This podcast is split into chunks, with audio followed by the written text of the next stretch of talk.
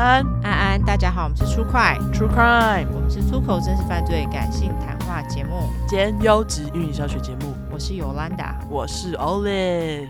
哇，好安静哦，超久没录音，真的。对，但觉得好安静啊，因为才刚弄完现场。我们当时在讲安安的时候，就一大堆人欢呼，现在就突然觉得，嗯，怎么没人讲话？失落感吗？有一点，有一点。好。好啦，感感谢那个就是来参加的大家，好不好？哈，对对，大家那个现场第一百块应该听得很爽，因为真的超级长，三小时哈，爽死好不好？还给你们两个小块，是不是很爽？真的超爽。对，总之现在我们先感谢桶内，因为我们累积了一个半月，有不少个哈，感谢大家的桶内支持。没错，谢谢大家，谢谢谢谢谢谢你们。首先要来感谢网站的桶内，网站的抖内的话呢，有新北的王小姐、台中刘小姐、师大的张 Nice、板桥段小姐。台南张小姐，哎、欸，叶台南叶小姐，对，讲对不起，念错。这几天过年抖内给我们红包的彰化严小姐，还有中和的 Varlen，她之前有抖内过，她说要祝我们新春大吉，坏狗发大财，非常感谢这些抖内的人哦。没错，谢谢大家。没错，敲一下响板，好久没敲。嗯。哎、欸，你你有得到那个新的？没错没错，敲击东西，你要来敲一下吗？呃，那个那个还没有练好，先不要拿出来。有人拿了一个，就是那个叫什么东西，哦、不知道是，我真不知道它叫什么名字。那有点像是说书人家的那个打板的那个东西。对，就是打板的东西，然后它是一排竹片。对，我真的想说，好。到底要我拿多少东西？但是感谢你，我还是把它寄回来了，好不好？OK，好，寄回美国。嘿，我下次再用，下次再用。那总之，感谢网站的投内哈。那接下来的话呢，要感谢 PayPal 的投内。好，首先要感谢杨小姐，她说一生信奉出快叫恶魔手，感谢你。然后 PayPal 的话，另外一个是感谢澳洲二宝爸李欧，他说谢谢你们辛苦的，这是什么？那个喷水，喷水，流汗，流汗，喷汗好了，喷汁，对，辛苦的喷汗录制 Podcast 才能让我平日八小时的上班时间，这是什么？那个是不是工程车吗？推土车？Tractor，我不知道叫什么哎，好像是拖拖拉机吗？之类的，Tractor 是拖拉，对，反正就是工程用的那个那个车啦。对对对，Emoji，他说可以好好沉浸在真实犯罪的世界里，而不用听同事们的垃圾话。一个毕业的手。哦，OK，应该在做工程的，真的，OK，哎，那个二宝爸听，我觉得他算是蛮稀有的，哦，好像很少会有就是爸爸来听，比较少一点。不过感谢你的收听。哦，不知道你老婆有没有在听？不知道是不是老婆推你坑的，或者是你也你老婆如果没有听，赶快推她入坑，好不好？没错没错，老婆会感谢你，她觉得哇，老公你推的真棒，你真有眼光，安妮，马上赞美，OK，对，好，感谢大家的投内哦，没错没错，好。我们来念留言吧。没错，那第一个留言是来自于阿雅 CY Chang，他的标题是最爱的犯罪 Podcast。他说喜欢 YNO 口语式的说故事方式，没有念稿感，听完出快很难咽下其他犯罪类的 Podcast。听完全部后，每集新出的都很珍惜的听，水汪大眼睛泪脸。哦，谢谢你哦，谢谢你哦。不知道你现在听完了没？对，哎他应该已经听完。他说听完全部后，每集新出的都很珍惜，所以他听完了。哦，对啊，但他有珍惜的听，所以他搞不好就是会留着之类的，不知道。因为他这是八月留的哦，总之应该是听完了啦，谢谢你，嗯，对，应该是听完了。那总之就重刷喽，欢迎。嗯哼，好，那下一个是来自于 Car Name 哦，Car Name Chong。好，好，他的标题是大惊，本来只是默默的用 Spotify 的听众，结果追到八十六块艾玛的时候大惊，我居然跟艾玛同年同月同日生，啊、哇哦，居然这么巧，真的哎，同年同月同日生，差滴滴滴滴，马上点开 Apple Podcast 留言，记得有一堆双鱼座杀人犯一直在心里默默的帮双鱼座道歉，刮胡没错，双鱼座真的很机掰。OK，好啦，他那个认错就好。你你有自知之明就好，好好。对，有自知之明最重要。真的有自知之明比什么都重要哈。嗯、好，他说好啦，总之你们是我唯一有在追的 Podcast，我会继续默默支持。日本嘟嘴 emoji，感谢你喽，感谢你 Car Name Chang，没错，谢谢。然后下一个是来自于 Peggy 一九九四零四二五，哇，连生日都金牛座是不是？对对，金牛座，金牛座跟那个阿汤一样。对，好，他的标题是出快教徒冒泡，他说应该算老粉了吧？从六十七块。那边开始听，听到现在终于浮出水面，大笑哭脸。他应该不是六十七块，应该是六第六块第七块那边，他应该是这样、oh, 这个，我猜啦。是是是是是，他打六七，我直接念六十七，对，好好好，是六七块，拍谁好？好，他说最近停车位置附近一直闻到死老鼠的味道，想到以前经历的事件，来分享个小故事。记得之前在南港租了个很破烂的小分租雅房，在家画图没事，就整天都在狂放出快，然后隔壁房就发生了类出快的事件。那阵子比较常待在当时男友家，有次吵架就跑回去南港租屋处，打开门，走廊马上扑鼻而来一阵超臭、超浓烈的臭味，很像有几百只死老鼠一样 啊，好可怕哦！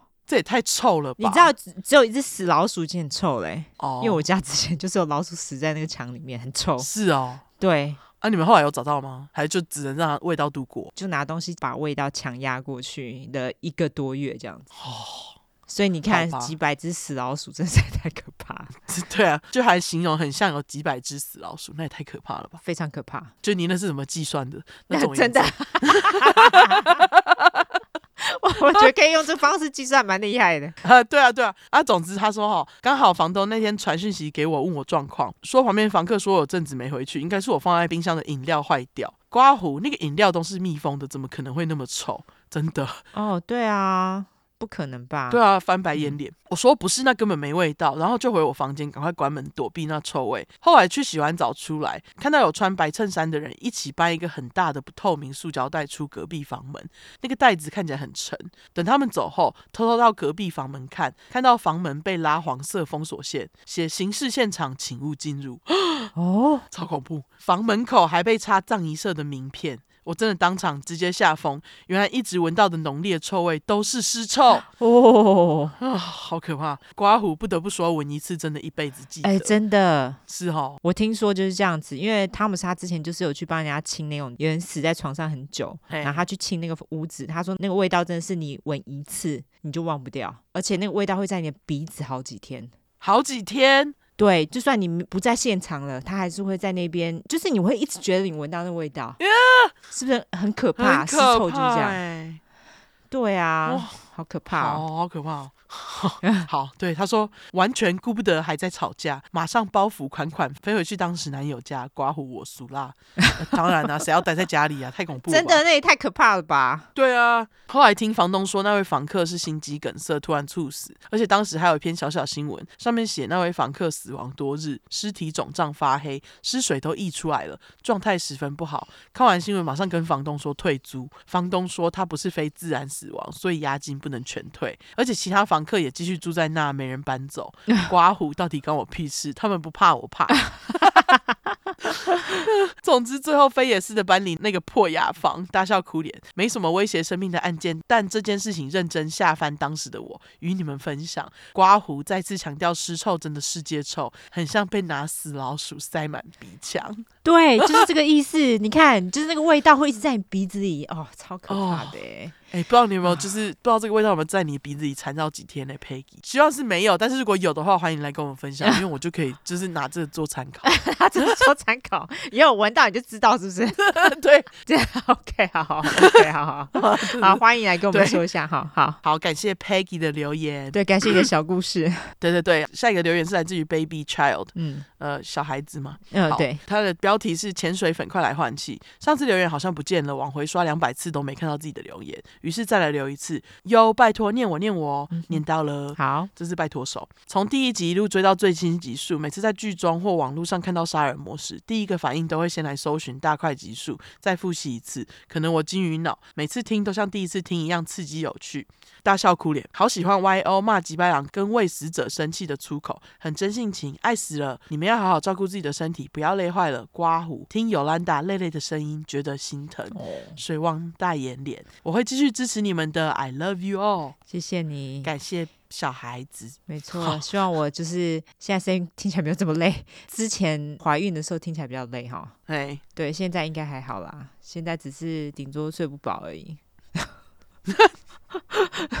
肚子里没东西，那个、我觉得好很多，妈妈，妈妈很很辛苦 没办法，自找的。好，感谢你喽。对对对，Baby Child。好，感谢 Baby Child。没错，下一个是来自于贝变变美变美了，嘿呃，对，变美了哈。好，他的标题是超喜欢出快，近期才开始听 podcast，最喜欢犯罪悬疑的主题，喜欢尤兰达的亲切口音，刮胡听到同为宜兰人的口音好亲切，爱心 Olive 的幽默叙事故事真的很像朋友间讲干话，真的好赞。上班偷听都会忍不住对着电脑荧幕笑出来，隔壁同事以为我有病，大笑苦脸。谢谢这么优质的节目，赞赞赞，三个嘟嘴脸。感谢你，感谢你同乡了，对对，还有宜兰人还变美了。美拜，好不好？美拜，真的继续变美哦。好，下一个是来自于 TFA 六七七，它的标题是优质英语教学经诶，我是第一块慢慢耕耘收听的鸟宝宝，通勤作家是、洗澡，各种时间都配着出快。先生也因此在一旁被我潜移默化。我先生是个英文文盲，国中英文就不及格，高中暑辅都得去补英文。有天他在打英文游戏，一直叫我帮忙翻译，因为听出快被打。段我用不悦的口气说：“英文这么差，干嘛还玩英文游戏？” 先生沉默了一阵，然后慢慢说：“我也不是什么英文都不会。”我在一旁回嘴道：“来说说看你会的英文。”他立刻接着说：“True crime, T R U U E C R I M E，还有 necrophilia。” 我听完整个噗嗤笑出来，听出快几个月比国高中六年都有用。各位听众还不快追起来，英文程度会突飞猛进。谢谢 Y 和 O 用心的分享。哎，我感谢你帮我们 广告，大家要记得五星订阅支持。PS，我很克制的都没有用 emoji，是不是很棒？你很棒，超棒，好不好？而且好棒。True crime T R U E C R I M E，还有 necrophilia 是哪里突飞猛进？我要笑死，至少就是 有啦，有有突飞猛进，就是他还记得，对，他还记得，可能平时就是根本也不会记得，听过就忘，对，对，好啦，有学有学。我跟你讲，这些无用的字啊，你都是马上就学起来，就像你听脏话一样，你听了那种就是 英文脏话或者是其他语言脏话，你都是学最快的，真的真的感觉，对对。好啦，感谢你喽，TFA 六七七，对，恭喜你哈，恭喜你。嗯、好，下一个是来自于雪宝的奴隶，标题是台湾变态亲身经验史。他说，本人从小就容易遇到变态，但通常我都是面无表情的冷眼看。刮胡也不知道为何天生如此冷静。我水瓶女。故事一：国小高年级去书局往上走到二楼的时候，有阿北掏出小小黑黑的居居。刮胡一开始以为是什么小动物，他那个什么蚯蚓是蛇。还是蚯蚓，emoji，emoji，看起来有点像蚯蚓。对，就蚯蚓好了。跟我走在一起的姐姐大尖叫，而我会冷静的要姐姐别加，别叫，别叫，叫别加。嗯嗯，什么意思啊？应该就是别叫吧？别叫，应该是别叫。对，这样变态就会有成就感。故事二：一满十八岁考上机车驾照后，在姐姐出门红灯时，有一位阿伯停在我们旁边，开口说“睡哦”，然后就开始打手枪。姐姐依然尖叫。我觉得是姐姐蛮容易遇到变态的。我冷静的刚好等到绿灯，直接一起走。刮胡蛮好奇，阿北在多时间内打手枪不会摔车吗？故事三，在大学桃园台北往返的火车上，一位中年男子靠我很近。一开始没注意他的手贴着我的大腿，刮胡，因为人很多很挤。发现后，我立刻大声说：“先生，你摸到我了，请你离开。”然后我跟中年男子都往反方向走。没想到，除了车上的人，没有任何人帮忙之下，在下一站开门时，中年男子用奔跑的冲向我，用力的捏了我的屁股跑走。就在多人上下车的时候，我还看到他转头对我笑。好贱！我以前有这样，就是被摸屁股之后还被转头笑，我真的是这些人太恶了吧，超恶的，真的都去吃一段吃一吃一碗屎，太恶了，真的。哦、他说太多了，先分享这三个故事，期待你们念到，也期待你们的反应。戴眼镜脸啊，这就很恶心。变态为什么那么多啊？就这种事情发生真的很长哎、欸。很烦，真的。而且你知道，就是我就是这次回去台湾的时候，因为我还在喂母奶嘛，对。然后有时候就是在坐公车的时候，还是得要喂母奶这样子。嗯。然后结果也又被被看呢、欸，看啥？我就想说喂母奶，对我就觉得喂母奶有什么好看的？就是喂婴儿吃奶，你到底要看什么？就是你还要把人家 sexualize 这件事情是很奇怪的一件事情。对我真的是觉得你们这人真的是很无聊。对，但是我觉得很多男性生物他们就是永远都要物化女性，很直白。没错，对，没错，没错啊，真烦。好，好，那感谢雪宝的努力，谢谢你的辛苦雪宝的努力跟你解。对，不过呃，你既然你常遇到，我看你也蛮冷静的，很厉害。对，对，对，好，下一个是来自于 Rainy 零六零一一零一四，他标题说出快是我的空气啊，刮胡呐喊，通勤听、上班听、晚上跑步也在听，刚刚忽然发现已经听到九十块了，终于可以开始重新二刷爱心，出快最棒，超爱你们的亲嘴爱心脸，谢谢你们辛苦制作这么优良的节目，把我迷得不要不要的，大笑哭脸，爱你们哦，Thumbs up，谢谢你了，感谢你，Rainy，Rainy，Rainy，对，Rainy，Rainy，嗯，不.我不知道怎么念，Rainy，Rainy，或是 Rene，我也不知道，Rene，哦，应该是 Rene。好，随便。对，好。总之，感谢你的人的留言。没错，谢谢大家的留言，感谢大家留言留起来了哈。没错。好，我这次有一个纠错，我们在一百块的时候粉块来纠错，说阿尼在学校枪击案发生的时候，不是有触动那个烟雾警报器吗？对。那时候我想的是说阿尼他射击时候产生的烟雾，所以才触动。有粉块来说，其实阿尼他当时有丢那个烟雾弹。哦、oh.，所以才会触动火灾警报器。那在这边就特此更正，非常谢谢热线粉块来给我们更正。OK，好，对，好啊，那我们就来免责喽。好，因为我们的主题是在讲有关血腥暴力或者性虐待的内容，建议有创伤或经验的人，还有不喜欢这类题材，你就不要听喽。十五岁以下也不要听，妈妈带着也不要哈。我们会用比较轻松的方式去讲这些故事，并不代表我们不尊重受害者。毕竟案件的内容都很沉重，我们都是开杀人犯的玩笑，对于死者会给予绝对的尊重。还有我们的故事就是充满偏见，因为我们。不爽就是会骂人，我们不是媒体，也不是警察机构，没有义务保持客观中立。要听客观中立故事的人，你可以转台哈，或者自己去找资料，不要再来跟我们我们靠北了。另外，因为我们住在美国一段时间，所以还是会中英文夹杂，毕竟这是翻译的故事。我们还有英语教学，优质英语教学节目就是我们有玻璃心的人，这边给你一个警告：我们打到机会就说中国坏话，所以假使你不喜欢我们讲中国话，就不要听啦。不喜欢讲脏话的人啊。直接关掉，我们无缘拜拜。另外，如果我们有提到任何加害人有心理疾病的话，并不代表今天你有相同的心理疾病就会干一样的事情。有很多人都一样有相同的心理疾病，是充满正气。所以，如果我们今天骂加害者，并不代表骂所有有相同心理疾病的人，大家就不要自己对号入座喽。没错。好，我今天稿子非常他妈的长，因为我这次要讲的是连续杀人犯，好久没讲了。哦、oh，所以我才想想说讲一下，就稿子就变很长，没办法，连续杀人犯都这样子，真的。我们这集要来讲一个美国连续杀人犯，而且这一集就是我们两个都有幸存者哈，我也有幸存者，没错，幸存者非常厉害棒棒。大家都知道，能从连续杀人犯手下幸存，其实是非常不容易的，没错。更何况事件发生的时候，我有两个幸存者，他们年纪都很小。我要讲的第一个，他只有十岁而已，年纪好小哦。超级小，你就知道这连续杀人犯有多混蛋。那相信大家对幸存者都比较有兴趣，所以我就直接从幸存者开始讲起。好，至于这个连续杀人犯呢，我先给大家他的称号。他自称自己是 Coast to Coast Killer，那也被叫做 The Cross Country Killer。我这边就直接翻成东西岸杀手啦。好，就是他在美国各地都有在犯案这样。至于连续杀人犯是谁，这边我就先卖个关子，后面再跟大家说了。好，我刚刚就说要从幸存者开始讲嘛。故事呢是发生在德州东南方的小镇，这小镇的名字是叫 Dale Rio，中文是翻成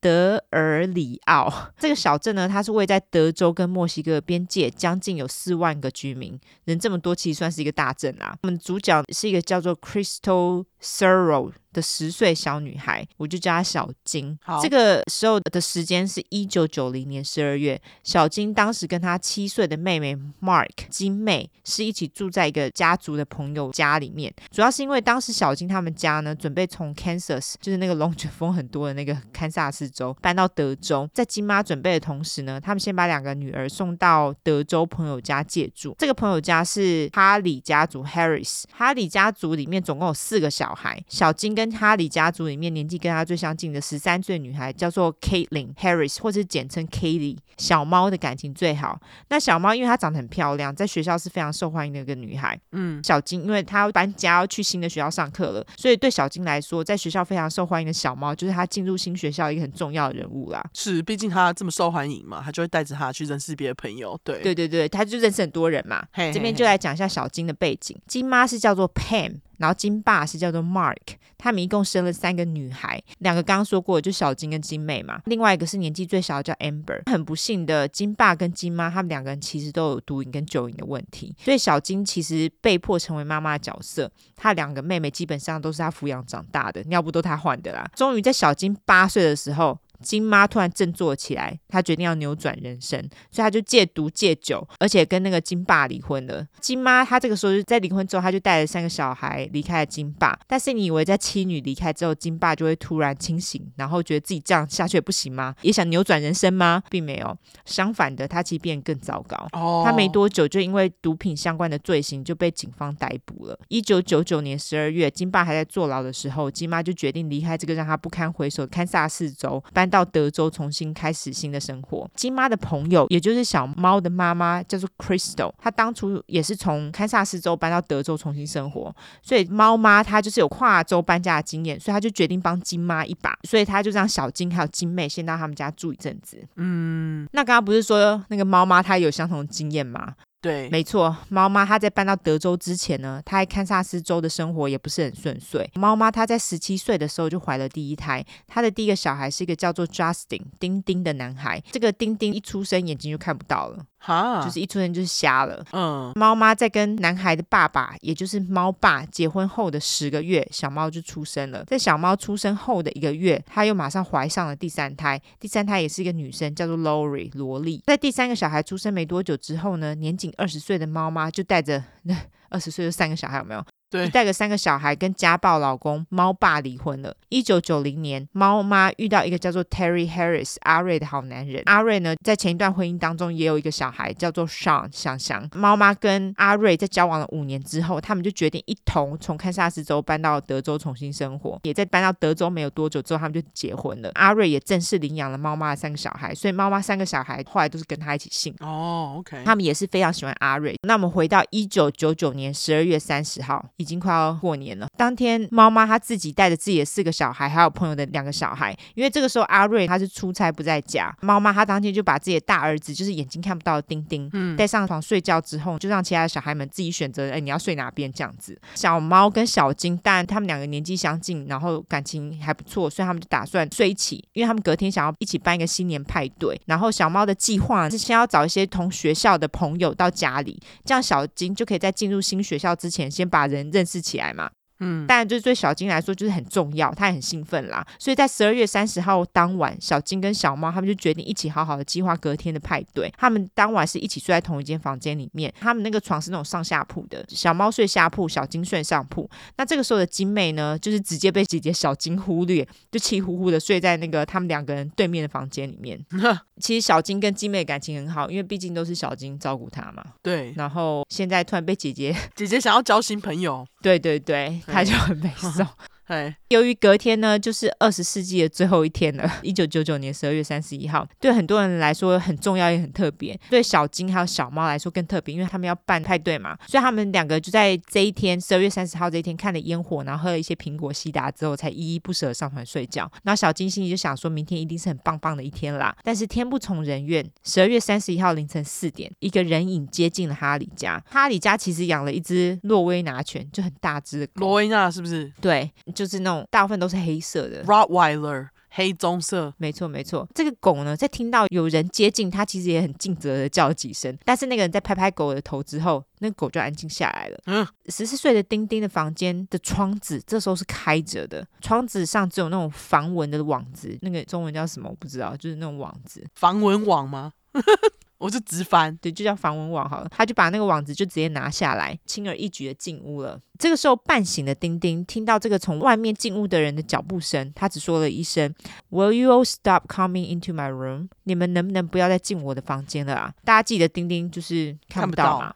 所以丁丁这时候以为是其他兄弟姐妹，如同平常一样进他房间想要恶作剧，所以说完之后他就不理他们，就翻身继续睡了。那那个进屋的人在丁丁说这些话的时候，他动都不动。在确定丁丁睡回去之后，他才开始继续移动，经过了金妹睡的房间，来到了小猫跟小金所睡的房间。那在进入了小猫跟小金的房间之后呢，那个人就轻轻的把门关上，接着打开了房间的灯。小猫跟小金两个人这时候还是在睡觉，没有因此醒来。那个人轻轻的在睡在下铺小小猫的耳边说：“Wake up，起床喽！”小猫在张开眼睛后，他就看到一个三十五岁的男子在自己眼前。这个男子他有一头深色的乱发，留着大胡子。看到这个男人，小猫当然吓了一跳嘛。但是更惊悚的是，这个大胡子手上还拿了一把约三十公分的长刀。刀尖指着小猫，受到惊吓的小猫于是用颤抖声音说：“What are you doing here？你在这边干嘛？”大胡子什么都不说，就开始用刀割开小猫的衣服。小猫于是开始放声尖叫，尖叫声吓醒了睡在上铺的小金。小金他听到小猫的尖叫声，就知道事情不妙，很害怕，他动都不敢动，心里就默默的祈祷这个人不管是谁，希望他没有看到他。这个时候，大胡子在割开的小猫的衣服后，他性侵了小猫，然后就开始用刀子往小猫猛刺一阵。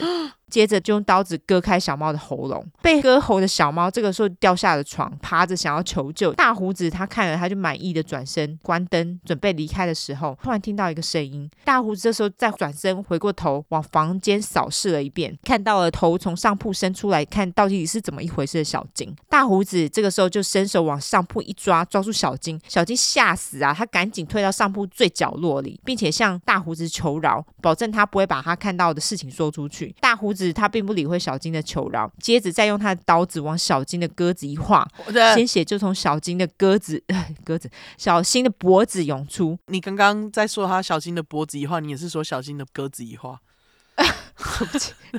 小金的脖子一划，鲜血从小金的脖子涌出。小金躺在自己的床上流着血，大胡子这时候看他不动，就想说他应该死了，就是再度满意的离去。事发过后约一个小时，一对德州骑警来到了哈里家前敲门，敲了几次门，这个时候都没有人应门。这个时候因为门没有锁，所以德州骑警就自行进屋。门没有锁，并不是因为他没有锁，等会大家就知道为什么没锁了。OK，他就自行进屋。这个时候德州骑警就大声的表示：“哎，我。”我们进门喽，因为这个是警察他们的那个标准流程，你不能就进屋什么都不做。对，这时候终于猫妈带着另外一个女儿，也就是萝莉从房间走出来。猫妈和萝莉他们看到季警的时候，其实非常困惑，想说到底是安怎？德州骑警于是问他们说：“有其他人在家吗？”猫妈指着房子的另外一头，其他孩子们睡的房间。季警们于是一间房间一间房间的巡视，就是先看了金妹啊、丁丁啊，还有想想他们睡的房间，而且他们其他还在睡觉，往更里面的房间走。这个时候。骑警也开始发现墙上跟门上的血迹，他们来到了最后一间房间，也就是小猫跟小金睡的房间。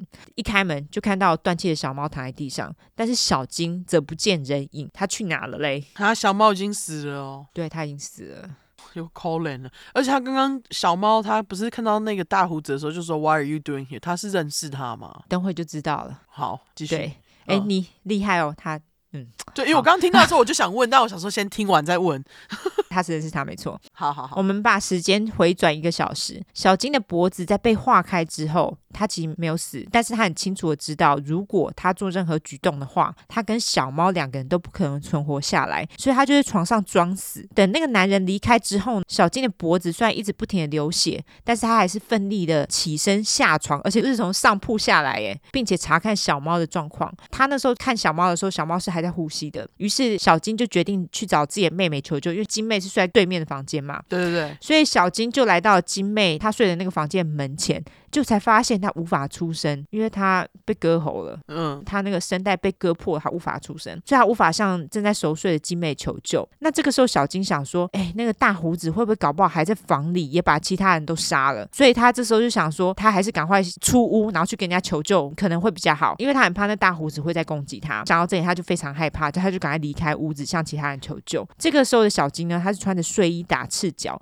扶着脖子上的伤口，从前门跑出了屋外，所以前门的门才会没锁。哦。走约约四百公尺后，在凌晨五点左右，小金来到了离他们最近的一间房子，开始敲门。邻居是一个叫做 Herb Betts 阿草的男人。他在听到敲门声之后，穿上睡袍，大声询问是谁。接着他往窗外一看，他就看到一个脖子一直不停在流血的小女孩。阿草马上大声叫醒他的老婆之后，他就赶快让小金进来，然后问小金到底是发生什么事了。因为小金无法说话嘛，所以他就比了那个纸笔的手势。之后，阿草就赶快拿纸笔给小金写。小金写下了 The Harris are hurt. Tell them to hurry. My neck needs help. 意思就是说哈里一家受伤了，叫他们快来，我的脖子需要帮助。最后，小金还写下了 Will I live？我会活下来吗？哦，阿桃看到当然是赶快打电话报警啊，！Colin，超可怜。嗯，小金在送医之后，医生发现大虎在割他的喉咙的时候，正好避开了重要的血管，所以他的血管仍然能够将血液送到脑部。讲到这边，大家是不是想到第八十四块阿力？对对，就是有被避开，脑子还可以运作。没错没错，但是他就是没有像阿力那么惨，因为阿力几乎快要断头了。对，对，对，阿力是奇迹啦，但是小金也非常幸运，所以他。他就是幸运的活了下来。虽然如此，医生在动手术的时候，他们也无法确定小金是否能够再说话。一九九九年十二月三十一号当天凌晨六点，金妈收到了小金被攻击还有小猫死亡的消息。金妈她表示，那是她人生中最糟糕的一天。金妈到医院的时候，小金已经被插了各式管子，帮助他呼吸。小金这时候只想着一件事情，就是他想要指认出伤害他并且伤害了小猫的大胡子。于是警方就到了小金的床前。这个时候，勇敢的小金就拿了纸笔描述。做了攻击他的人的长相，成功的让人像素描师画出了他脑中大胡子的形象。接着，警方就根据小金的描述，从他们警方的犯人资料库当中找出了一些符合叙述的前罪犯，并且将照片拿给小金指认。小金在看了照片之后，用力的指出其中一张照片，这个男人是三十五岁，而且住离哈里家不远处的一个人，他的名字叫做 Tommy Lin Sales，就叫阿麦。好。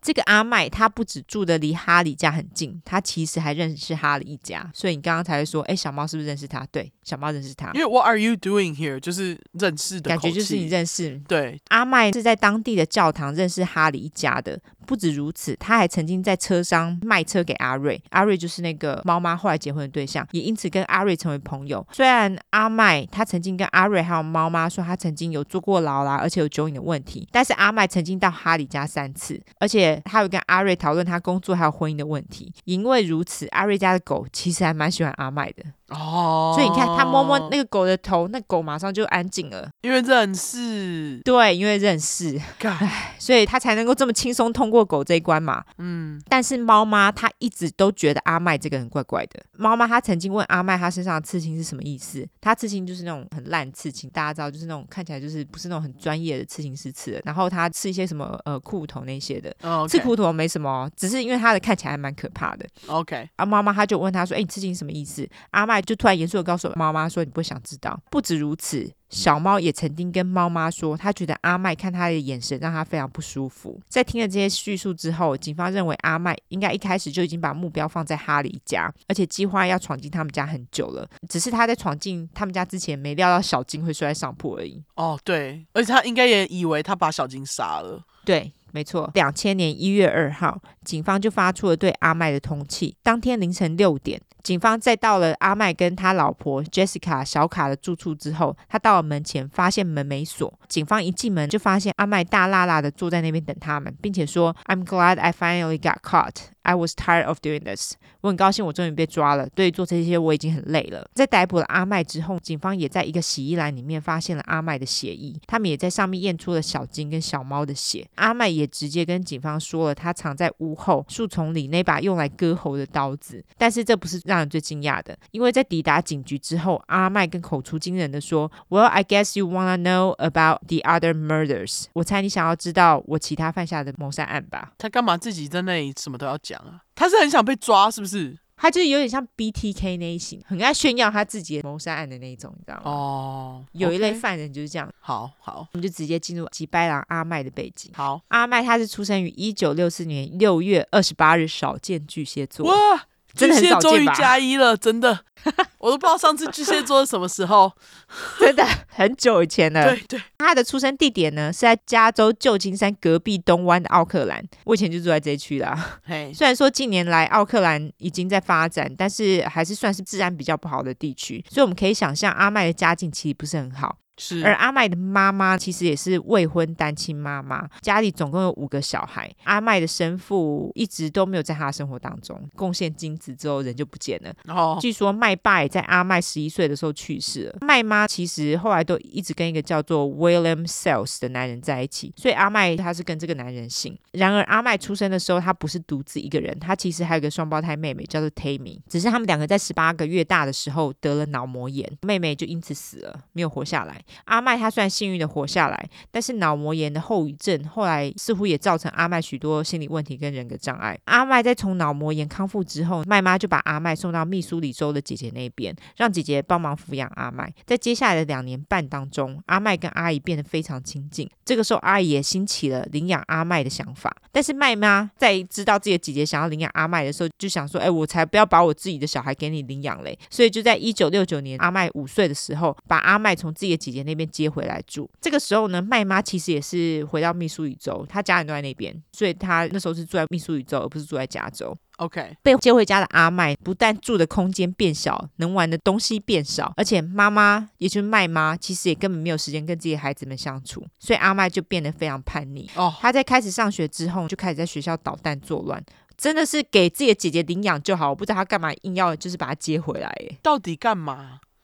对，就没空理他，你干嘛不给姐姐领养？莫名是不是？而且搞不好给他姐姐领养，阿麦也不会变成，就是搞不好啊。对，总之阿麦他在上学之后就开始在学校捣蛋作乱，而且他才一二年级就开始逃学。更夸张的是，由于阿麦的阿公，也就是麦妈的爸爸，就住在附近，因为家人都住在附近。那阿麦知道阿公常常会把烈酒放在车子里面，所以阿麦只要逃学。他就会跑到阿公的车子里面拿酒喝。啊，年纪才七岁的阿麦就发现，只要喝酒的话，就可以麻痹妈妈对自己的忽视，还有忘记曾经对自己很好的阿姨。所以逃学喝了酒的阿麦，他也常常会经常在街上闲晃。阿麦在八岁闲晃的时候，遇到一个中年男子，叫做 Willis Clark。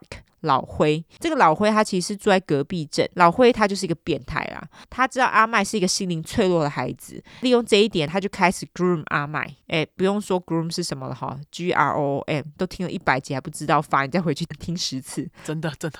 总之，老灰就开始对阿麦献殷勤。他在取得阿麦的信任之后，就把阿麦骗进了自己的家。接下来是做了什么事，我就不多说了。总之就是大人不该对小孩做的事情，他通通都做了。然而这个时候的阿麦，因为年纪很小，才八岁耶，他不懂老辉其实就是在利用他，所以阿麦其实还是经常到老辉家住，让老辉对他上下其手，而且有时候一住就是好几天啊！大家一定会问啊，那个麦妈到底是去哪里了？阿麦不见那么多天，麦妈应该有发现吧？对，麦妈的确是有发现，而且他也知道老辉这号人物，对于老辉可能对自己的儿子干嘛，他真是心里有数啊。但是由于这个时候的麦妈，她整天都在工作，还有带其他小孩，所以对他来说，他没有多余的心力来管老辉想对自己的孩子干干嘛。他居然就让老辉这样去了呢？哦，到底干嘛接回来？是不是？真的，真的就是给姐姐领养就好了，好不好？对啊。一九七四年，阿麦十岁的时候，他就已经跟老辉同居了，而且他们两人还很常一起喝酒，还一起抽大麻。我们已经一再强调了，未成年抽大麻头脑会坏去，不要抽哈。但是在这个时候，阿麦已经开始明了到他跟老辉的关系似乎不太正常，而且老辉有时候看起来对他很好，但是有时候却会对阿麦施加暴力。阿麦也非常不喜欢老辉强迫他做某些事情，就是大人不应该对小孩做的事情。哦。阿麦年纪越大，越了解到他其实是被老灰性侵的事实，这样子创伤也造成阿麦日后的行为偏差。阿麦十三岁的时候。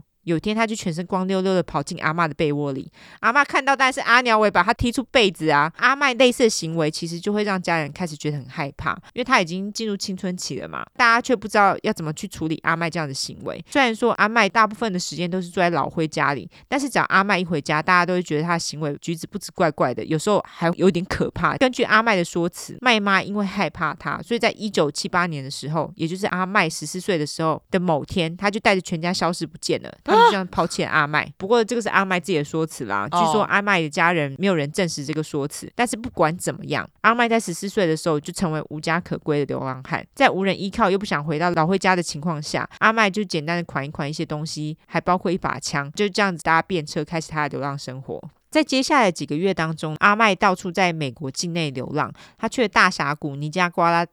尼加拉瓜大瀑布，尼加瓜拉，嗯，尼加拉瓜大瀑布，拉斯维加斯，他会睡在废弃的车子里面，或是汽车旅馆。陌生人也会给他钱跟食物啦。阿麦也会偷人家的食物跟钱。我们都以为旅行会疗愈身心，但是对被抛弃的阿麦来说，流浪的生活却让他的心里越来越不平衡。只要路上有人让他不满意，不管是男是女，阿麦都会对他人施加暴力。一直到一九七九年七月五日，这个时候阿麦他是十五岁，他这个时候就偷闯进了密西。西西比州一户人家里面找啤酒喝。这个时候看到主卧房里面躺着一对中年夫妻，他们分别是 John Kate 跟 Kathleen Kate。他看到 John Kate 老强的脸。让他想起了老灰，他想说他长得也太像老灰了吧。于是阿麦这个时候就突然想起老灰对他所做的一切，他心中就充满了怒气。在一阵愤怒之下，阿麦拿起手枪朝衰小的老灰开枪后，马上逃离现场。老强中枪之后，但是觉得哎，干到底是怎样？又痛又困惑，睡到一半被打哎。对，所以他就起床到浴室，洗的都是血的手，接着就倒下在地上流血致死。老强的老婆凯西这时候赶紧报警，但是等警方到了现场时，阿麦早就不见踪影了。离开后的阿麦在脑中不停的重复着刚刚杀害老强的画面。他发现杀害老强让他觉得不但兴奋，而且还松了一口气的感觉，觉得重生了。一九八零年，阿麦这个时候来到了加州的洛杉矶。八零年代的洛杉矶其实已经充满了毒品跟流浪汉，而且流浪汉们还会彼此互相照应。但是阿麦他没有要照应别人的意思，他只在乎自己。阿麦他一到洛杉矶就因为毒品或是食物用。找冰刀杀了一个人，什么夸张吧？这时候才几岁，十六岁吧。但是阿麦并没有因此而被抓，而是逃过了一劫。因为据说当时因为洛杉矶实在太多谋杀案了，所以这起案件并没有特别被受到重视。一九八零年，十六岁的阿麦回到了他出生的奥克兰，他这个时候卷入了一场黑帮斗争，而且内出血而住院。但是阿麦最后拒绝接受治疗，并且逃出了医院，而且想办法搭便车回到密苏里州，寻求麦妈的协助。麦妈这时候其实也蛮欢迎他回家的啦，于是。他就很细心的照顾当时受伤的阿麦。等一下，如果是像阿麦说的，就是麦妈带着全部的人举家离开，他怎么会知道麦妈住哪？对啊，我不知道是不是阿麦其后来才有跟麦妈联络，不大确定。可是我觉得要断那个关系也太难了吧？对啊，因为其实阿麦一定还是有跟他的，例如说祖父母啦，或是阿姨联络啊。毕竟他还未成年呢、啊，所以才会说刚刚他说的那件事情不确定到底是不是真的。哦、因为既然他还可以找到麦妈的话。那就代表说你们没有真的断联络啊？对，应该没有特别真的想要为了闪避他，所以才搬家。嗯、所以刚刚那件事情，我们就要打一个问号。嗯，好。一九八一年，麦妈包括阿麦他们全家搬到阿肯色州。就在阿麦跟家人相处看起来还不错的时候，阿麦对于麦妈在他年纪小的时候不保护他无法释怀。所以阿麦他其实并不觉得麦妈是他妈妈。麦妈在这个时候，他是希望阿麦能够再度回学校完成学业，然后他也想要给阿麦一些规矩，例如说想要给他宵禁啊，要他几点前回家这样子。阿麦他是完全不理会的。在受够了麦妈给他一一堆规定之后，阿麦再度离家。他自行跑到当地的青少年之家住。阿麦虽然有时候会回家看家人，但是他再也不想回家住，看麦妈的脸色。这个时候的阿麦在少年之家，除了吸毒之外，他还到处跟一堆女性来往。但是他交往的每个女性都不长久，他的女朋友一个接着一个换，无法对任何人忠诚，而且不停的偷吃。在性方面，阿麦也完全不尊重女性的请求，他无法接受人家说 no 啦，哦，就是不能接受拒绝啦，玻璃心。没错，而且阿麦他认为女性就是拿来发泄的工具啦。他甚至也这样子对待自己的妈妈。因为某天麦妈在洗澡的时候正在洗头，突然听到一个声音，原来是十六岁的阿麦突然跳进来，打算性侵麦妈。啊！结果麦妈就想说杀小，就奋力的抵抗。阿麦最终是没有得逞，而且麦妈也将阿麦推出了浴室。但是很明显，麦妈心知肚明，阿麦非常不对劲。这件事情一发生之后，麦妈她就不想要再让阿麦接近她，也很明显就是阿麦她有心理问题，所以麦妈就把阿麦送到阿肯色州一家精神医院里面。当心理医生问阿麦说为什么要攻击自己的妈妈的时候，阿麦表示他不知道自己是谁，也不清楚自己为什么会这么做，他怎么都不了解。虽然说阿麦他其实非。非常需要心理治疗，很明显嘛。但是阿麦他在经过了五次的疗程之后，他就放弃治疗了，因为才五次而已，心理医师也无法得知阿麦他其实从小就被 groom，对，所以他无法给阿麦真正需要的治疗。放弃治疗后的阿麦再度回到毒品跟酒精的怀抱。一九八二年，年满十八岁的阿麦得到了他第一个犯罪记录，那就是 public intoxication。优质英语教学一下，public 就是公众意思，intoxication，I N T O X I C A T I O N，就是有酒醉或是中毒的意思啦。那这边我就直接翻成公众醉酒，但是这就是你醉倒在路边，顶多就是抓进警局关几个小时，通常一下就出来了，不需要坐牢。所以对阿麦来说，这就是小事一桩啦，他也没在怕的。这个时候的阿麦心里有其他的事情，就是他恋爱了。啊，阿麦这个时候爱上了一个叫做 Cindy Hanna 弟弟的女子，但是就如同阿麦其他恋情一样，他其实跟弟弟的恋情也不是太长久。弟弟的爸爸呢是虔诚的基督教徒，原本就不是太喜欢阿麦，就阿麦居然还是让弟弟怀孕了。哦，分手前对，所以弟爸马上禁止两人恋情，不准阿麦再来找弟弟。阿麦就这样失去了第一个爱人跟小孩，这也让阿麦充满怒气。在这之后，阿麦所犯的罪也越来越多，也越来越重。一九八二年，阿麦在街上闲晃的时候，他看到了一间屋子，就直接走进去。他来到了厨房，想要找东西吃，但是在他还来不及找到任何食物的时候，屋主就回来了。屋主是一个中年男子，叫做 Hal Aikens 阿海。阿麦一看到阿海，拔腿就跑，跑进附近的林子里面。但是阿海这个时候紧追在后。由于阿麦他当时就是脚痛，他跑不过阿海。在无计可施的情况之下，阿麦他拿出枪朝阿海射了一枪。阿麦逃跑，阿海倒下。阿海后来是幸运的存活下来，但是因为他没有看清楚阿麦的长相，所以无法给警方任何线索。阿麦因此又逃过一劫，开始觉得自己实在是太棒棒，于是就大胆的起来。他声称在当年，他跟另外一个同伙在一个餐厅外绑架了一个女人，他们将女人载到一个没有人烟的地方强暴，并且杀害那个女人，但是不知道是谁，他自己讲的。一九八三年。阿麦搭便车到密苏里州之后，突然良心发现，他找了一份稳定的工作，还买了台车。就在看似一切生活都是上轨道的时候，阿麦却还是有酒瘾跟毒瘾的问题。但是除了这两个瘾头之外，其实阿麦他也对暴力上了瘾。这个时候，他将目标对准了一对夫妻，叫做 Thomas Gill 还有 Colin 阿汤跟阿玲。他们有两个年纪尚小的小孩。阿麦在观察他们作息一阵子之后呢，发现阿汤他都会工作很晚才回家。一九八三年七月三十一号，阿麦决定行动。他在进入阿汤跟阿玲的家之后呢，这个时候就看到阿玲正在跟他四岁的女儿 Tiffany 妮妮玩耍，阿麦就开始拿东西狂打两人致死，哈就是直接把四岁小孩也给我打死，哎，是混蛋。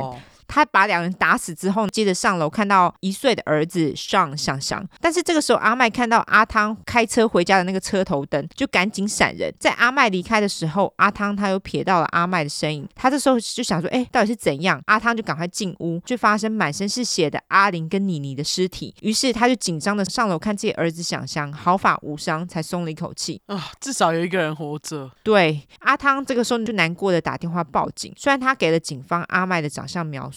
但是警方找不到任何符合这个长相描述的罪犯，因为这个时候阿麦他其实犯罪的记录还没有很多，再加上阿汤跟阿玲他们所住的地区是那种犯罪率很低的地区，而且阿玲手上的那个钻石戒指还在啊，就是如果你说是那种入室窃盗或者是抢劫的话，就说不过去嘛，完全没有任何动机，意思就是说这个犯人的目的并不是钱，这个时候也开始让警方怀疑起阿汤，觉得搞不好这是阿汤一手主导这宗谋杀案的，但是由于警方也找不到阿汤犯罪的证据，所以这个案子就冷了下来。在犯了这起谋杀案之后，阿麦突然发现杀害小孩也太简单了吧，比杀害成人简单多了。所以在这个之后，阿麦就将目标转向带着小孩的妇女。好鸡掰哦！对，在这个时候，阿麦还是一直跟许多女人约会。一九八四年初，阿麦跟一个叫做 Nicole Snow 小雪的女人交往。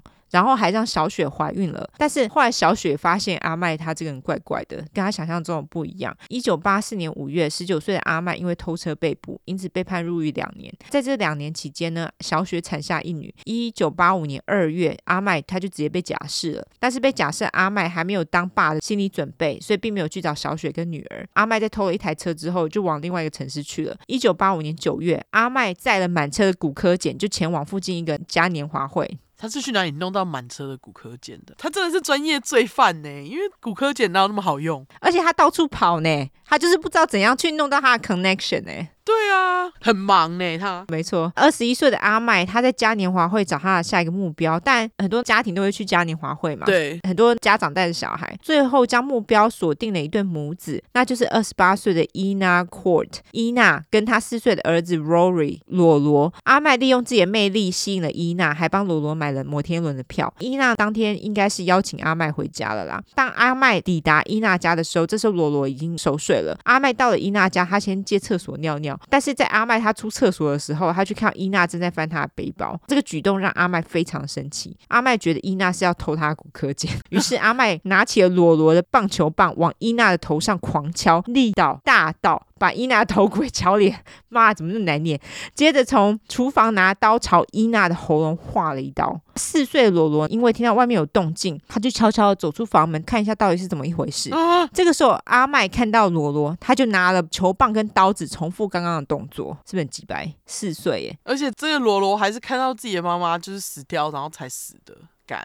对，很可怜。在完事之后，阿麦将所有的指印都擦干净之后就离去了。这个时候，阿麦他觉得超嗨，他觉得这种嗨连骨科检都比不上。但是让人最难过的是，伊娜跟罗罗的尸体就这样沉尸在家三天之后才被人发现，但是警方也找不到任何线索跟动机，这个案子也这样就冷了下来。嗯、那在接下来几年内，阿麦的生活似乎一直就是重复着类似的模式。一九八五年十月，阿麦因为酒驾被捕。再次被判入狱，一九八六年就被放出来了啦。接着他就搭便车到德州，他在德州的渔船上找了一工作，但是他在出海工作的时候，因为骨科检科太凶，差点 OD 死掉。哎，很多人都很爱问 OD 到底什么，就是 overdose。用毒过量，我也讲了很多次了哈。对，真的 OD。对，但是这一次的濒死经验并没有让阿麦退缩，他反而用毒用得更凶，而且还经常酒精跟多种药物混搭。阿麦毒用得越凶，就让他越想杀人。一九八七年十月，二十三岁的阿麦给了一个也是流浪汉的二十一岁女性 Stephanie Kelly Stroh 小芬 LSD。小芬本来要去内华达州，但是没去成，因为阿麦在给了小芬 LSD 之后，就把他给勒死了。接下来我要讲到杀死婴儿的部分。不喜欢听的人，请快转二到三分钟，因为真的蛮可怕的。好，你一定要听，不好意思。哦，我知道，我知道，我知道。同年十一月，阿麦搭火车到伊利诺州的一个小镇。这个时候，阿麦遇到了一对夫妻，叫做 Keith Darding、Elaine Darding，阿季跟怡莲，两人邀请阿麦到家里吃晚餐。结果阿麦一到人家家，就拿出枪往阿季的头射了两枪，割下阿季的鸡鸡之后，再往头上补了一枪。两人三岁的儿子 Peter。也被殴打致死。接着，阿麦还攻击了当时正在怀孕的伊莲。由于阿麦殴打伊莲，殴打的那个强度，导致伊莲当场生下一个女娃。阿麦在把刚出生没多久的女婴打死之后，就强暴了伊莲，然后再把伊莲给打死。杀小啊，超可怕的，就是杀小。我刚刚到底听了什么？就又割鸡鸡，又不小心让人家生小孩，还把人家刚出生的小孩给杀掉，是不是很可怕？然后重点是还在人家小孩出生之后，然后又在强暴人家，然后再把他杀掉，到底是？你是怎么了？对，一九八八年，阿麦声称他在新罕布夏州性侵并且刺杀一个叫 Melissa Tremblay 的十一岁小女孩，接着将她的尸体弃尸在靠波士顿近郊的一个铁道上。几天后，这个小女孩尸体才被发现。接着，阿麦又来到了亚利桑那州的图桑土桑市。这个时候的阿麦已贩售大麻为生，但是有一天，他跟一个叫做 Ken Allen Lowton 的顾客一言不合，他就把人家割喉了。阿麦也立马从土上消失了。一九九零年，阿麦又又因为酒醉还有和偷车而被抓入狱。在入狱期间，阿麦似乎因为戒毒所引起 withdrawal 就进入了医院。优质英语教学时间，我们常常说从那个提款机领钱就是 withdraw money 或是 cash 嘛。对。但是这边指的是戒毒所引起的戒断症状。哦，对对对。进医院的时候，医生也顺便诊断断了阿麦的精神疾病。他的精神疾病包括忧郁症、躁郁症，对于鸦片、大麻和酒精严重依赖症候群、反社会和边缘性人格、思觉失调。症等等，反正他整个人就是一团混乱的代表啦。当然，这次入狱，阿麦也是没多久就出狱了。一九九二年，阿麦用另外一种方法来寻找他的受害者。他开始在西维吉尼亚州的 Charleston 查尔斯顿城的街边拿一个牌子说 “Hungry will work for food”，就说我饿会用工作交换食物。但这是很多那个流浪汉使用的招数啦。大部分人都会给他一些零钱呐。阿麦当然不是用这些钱买食物，是用来买毒品跟汽车旅馆。哎，说真的，看到这样子，我宁愿给他食物，我也不会给他钱。真的。只是算如此，毒品也不是阿麦最重要目标。他其实是为了要找他下一个受害者，来满足他的另外一个高潮。当年五月，一个叫做 Fabian Witherspoon 菲比的十九岁女性，她有着一颗悲天悯人的心。她接近了阿麦，表示阿麦可以到她家来，她会给阿麦一些食物。那阿麦当然是满心欢喜的答应了。菲比有开车，他就载着她往自己家。在往菲比家的路上，阿麦当然要卖惨一下。他跟菲比说他自己可怜的身世，同时也把自己的真实姓名说了出来，而且他还说他自己有老婆跟小孩完全是因为自己太衰了，时运不济才落得如此下场等等。菲比这时候就是很同情阿麦的遭遇，因为他人很好嘛。到了菲比家之后，菲比拿了两个大袋子开始装食物。站在门口的阿麦开始策划他的下一个攻击。菲比把两个袋子都装满食物之后，他就询问阿麦说：“哎，你的老婆跟小孩还需不需要其他东西？”阿麦就表示说：“哦，他老婆需要一些新衣。”所以菲比就走进自己的卧室，开始拿一些 T 恤要送给阿麦那个不知道在哪边的老婆。这个时候，阿麦就蹑手蹑脚小的进入了菲比的厨房，拿了一把刀之后，就进入了菲比的房间，接近菲比。菲比这时候就感觉到阿麦的呼吸，马上一阵鸡皮疙瘩，接着转身看到阿麦手上拿着一把刀，比着自己。阿麦于是叫菲比把衣服脱掉。那由于菲比这时候就犹疑，没有立刻顺从阿麦的指示，阿麦于是将刀尖就这样子比在菲比的脖子上，要他就范。于是菲比就只好脱衣服嘛。阿麦就强行将菲比带进厕所之后，就强暴了他。这个时候菲比虽然很害怕，但是他只专注在一件事情上，就是他一定要生存下来。所以菲比这个时候就巡视了厕所一圈，看到在马桶后面有一颗陶瓷做的鸭子。你看，在马桶后面放陶瓷鸭子的重要性。接着，菲比把鸭子拿起来，用力的往阿麦的头上一砸。这个时候，鸭子就碎了满地。被砸到头的阿麦整个人头昏脑胀，站不稳。菲比这时候趁机呢，拿起地上的碎片，在阿麦还没有站稳的时候，鸡鸡可能还外露。菲比拿着碎片往阿麦的身上划过去，我觉得他应该要直接割他鸡鸡。阿麦在终于取得平衡之后，他握紧手上的刀攻击菲比，但是菲比也不是省油的灯，他抓紧阿麦的手，将刀子抢了过来，接着往前门跑去，他想要跑出去求救。但是这个时候，阿麦抓住菲比的脚，将菲比拉回了厕所。菲比为了求生存，他拿刀子往阿麦肚子这样子一刀一刀的刺过去。哇！阿麦这个时候因为肾上腺素爆表，所以他一时之间感受不到疼痛，他只想要抢回菲比手上的刀子。他们两个在一阵扭打的时候，两个人身上到处都是割伤跟擦伤。阿麦最终把刀子夺回，用胶带还有床单把菲比的手脚绑了起来。就在菲比还在挣扎要挣脱的时候，阿麦拿起了钢琴椅把菲比砸昏，然后用刀子在菲比的脖子上划了一小刀，悻悻然的离去。所以菲比死了吗？并没有。因为那一小刀，其实我觉得是因为阿麦他其实很累了，他画的不是很大力哦。他是阿麦手下另外一个命超硬的生存者。在几个小时之后，菲比醒了过来，阿麦攻击他的记忆突然涌上他的心头，接着菲比开始恐慌，想说。阿麦该不会还在他家吧？他在环视了一周，冷静下来之后，他就挣脱了绑住手脚的胶带跟床单，接着拿着他的无线电话逃出家门，来到公寓楼下一个他觉得安全的地方后，打电话报警。他跟警方说是一个叫阿麦的人攻击他，还跟警察说了阿麦的住处，因为阿麦有跟他说他跟他老婆住在哪。警方根据菲比的描述来到了阿麦的住处，但是阿麦他人其实已经不住在那边了。但是附近的住户就表示说：“哦，我们知道阿麦啦。”所以就跟警方说。了阿麦现在跟一个叫做 Gina 样小娜的女人住在一起，于是呢，警察就来到小娜的住处。小娜就跟警察说：“哦，阿麦因为跟别人打架，所以现在还蛮惨的。”于是警方就来到了阿麦的所在地。原本警察是想说：“啊，跟别人打架，顶多就是黑眼圈啊，一些擦伤而已，对不对？”这个时候，当小娜一打开家门，他们看到躺在客厅的阿麦的时候，警察都吓了一跳，因为阿麦看起来比他们想的要惨很多。然后，因为阿麦满身都是血，除了身上很多刀伤之外，他肚子看起来也是一团乱。被刺了很多刀，一直流血，所以警察看到他这样子，就马上帮他叫救护车。到了医院之后，才发现阿麦的内伤其实比外伤还要严重。他除了大量的内出血，肾脏严重受损，他的肺脏也萎缩了。就阿麦根本就是 生死交关，惨到一个不行，就快死了，已经接近死掉边缘了。躺在医院病床上的阿麦想说，菲比看起来那么温柔，那么柔弱，居然把他伤成这样。而且他还有可能因此入狱呢！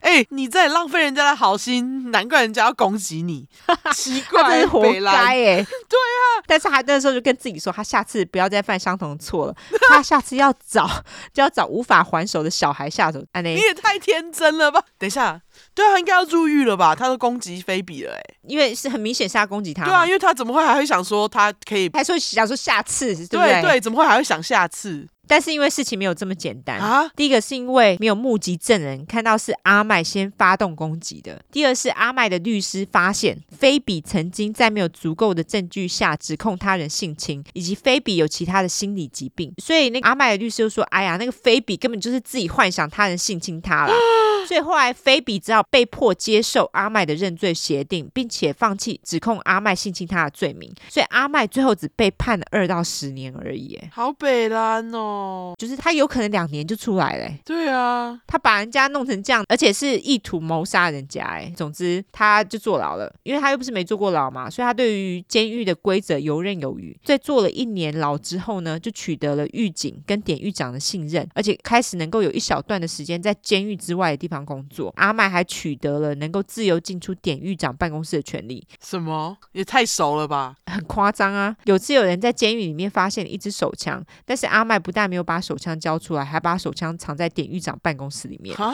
还好后来有人告发阿麦，阿麦被抓之后就被送到那个最高安全监狱坐牢。但是这个也没关系，阿麦决定在监狱里面精进他从七岁之后就没有再继续发展技能，那就是写作跟阅读，因为他这时候写作跟阅读就二年级的程度。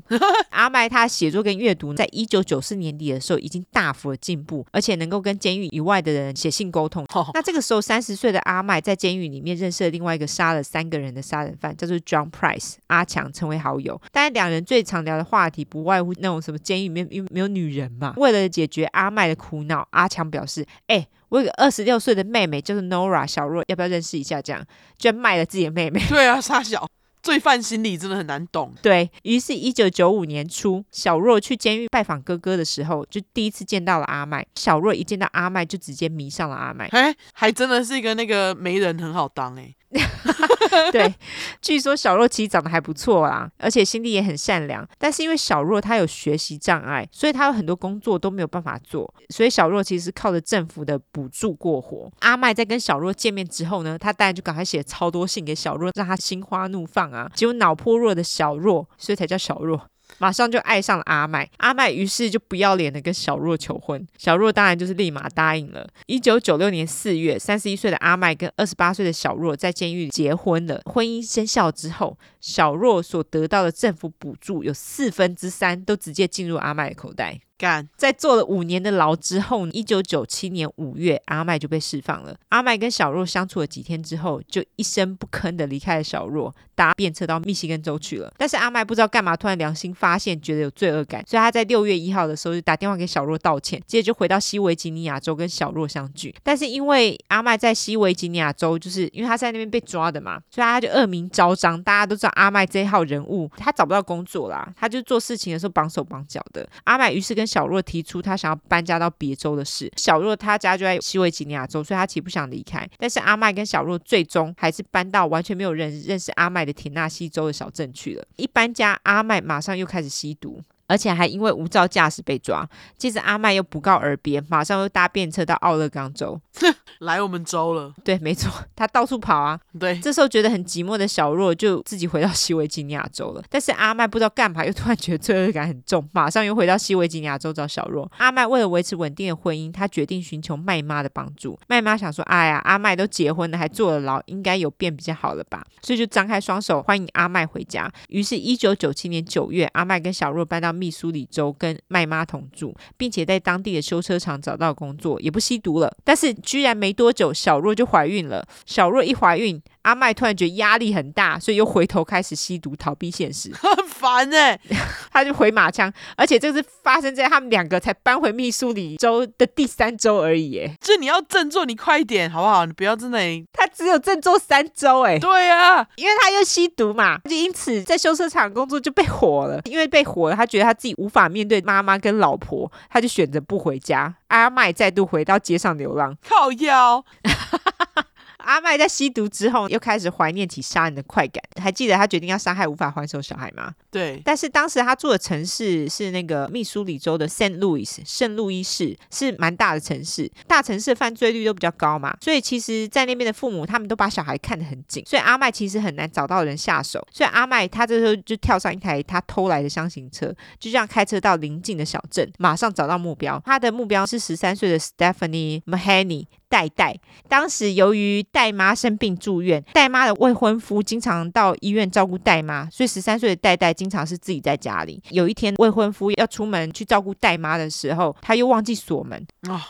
锁门多重要啊！超级重要，大家住在小镇更重要，好不好？真的。阿麦于是就进门，进入已经熟睡的戴戴的房间，并且用一个胶带贴在戴戴的嘴上。这时候戴戴立马惊醒，但是因为嘴被贴起来了，戴戴想叫叫不出来。阿麦就将戴戴拽下床，丢上自己的厢型车后，载着戴戴到没有人烟的地方，并且打了一剂高剂量海洛因到戴戴的身体里面。昏沉沉的戴戴这时候当然就毫无反抗能力。阿麦在强暴了戴戴之后，就把他勒死，并且弃尸在一个小湖里。戴妈在发现戴戴失踪之后，马上报警，但是过了一个月之后才发现代代的尸体。就算如此，警方对于戴戴的死也是毫无线索。一九九七年十月，阿麦来到伊利诺伊州，他表示当时一个叫做 Julia Ray 朱莉的女性对他很无礼，在一气之下，阿麦就跟着朱莉回家，打破窗子进了朱莉家，到厨房拿了刀子后，来到朱莉十岁的儿子 Joe 乔乔的房间，直接把乔乔戳死。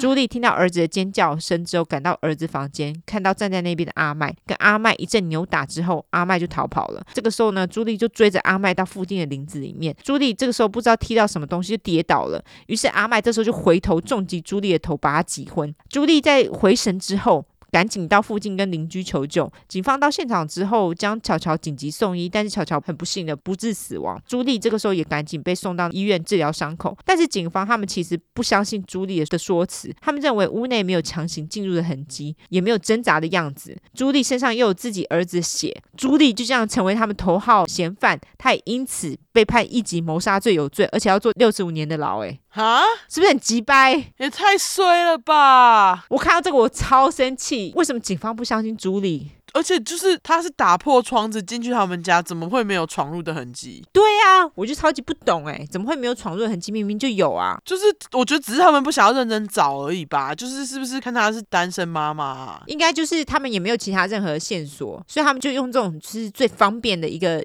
借口解释对对，来直接定他罪。朱莉超衰。好，我们来到第十四页，我他妈快把这故事结束掉了哈。好，好，总之 阿黛在杀害了戴戴跟朱莉的小孩巧巧之后，没有达到他所要的嗨感。于是他就晃到内华达州去怀念一下他之前杀害的那个小芬，就是那个用了 LSD 之后把他杀害那个的地方。接着，一九九九年四月，阿麦搭便车到北卡州，他在当地专办嘉年华会的机构弄到了一个职位。接着就跟着他们一起到德州的 San Antonio 圣安东尼去卖 Funnel Cake 漏斗蛋糕。你有吃过吗？好像没有，那个好像是炸的，诶，好像没有。那个有点类似美国的 Street Food，因为你如果去那种就是嘉年华会，他们。很多地方会卖，那你有吃过吗？没有，因为一听到是它是炸的，我就毫无食欲。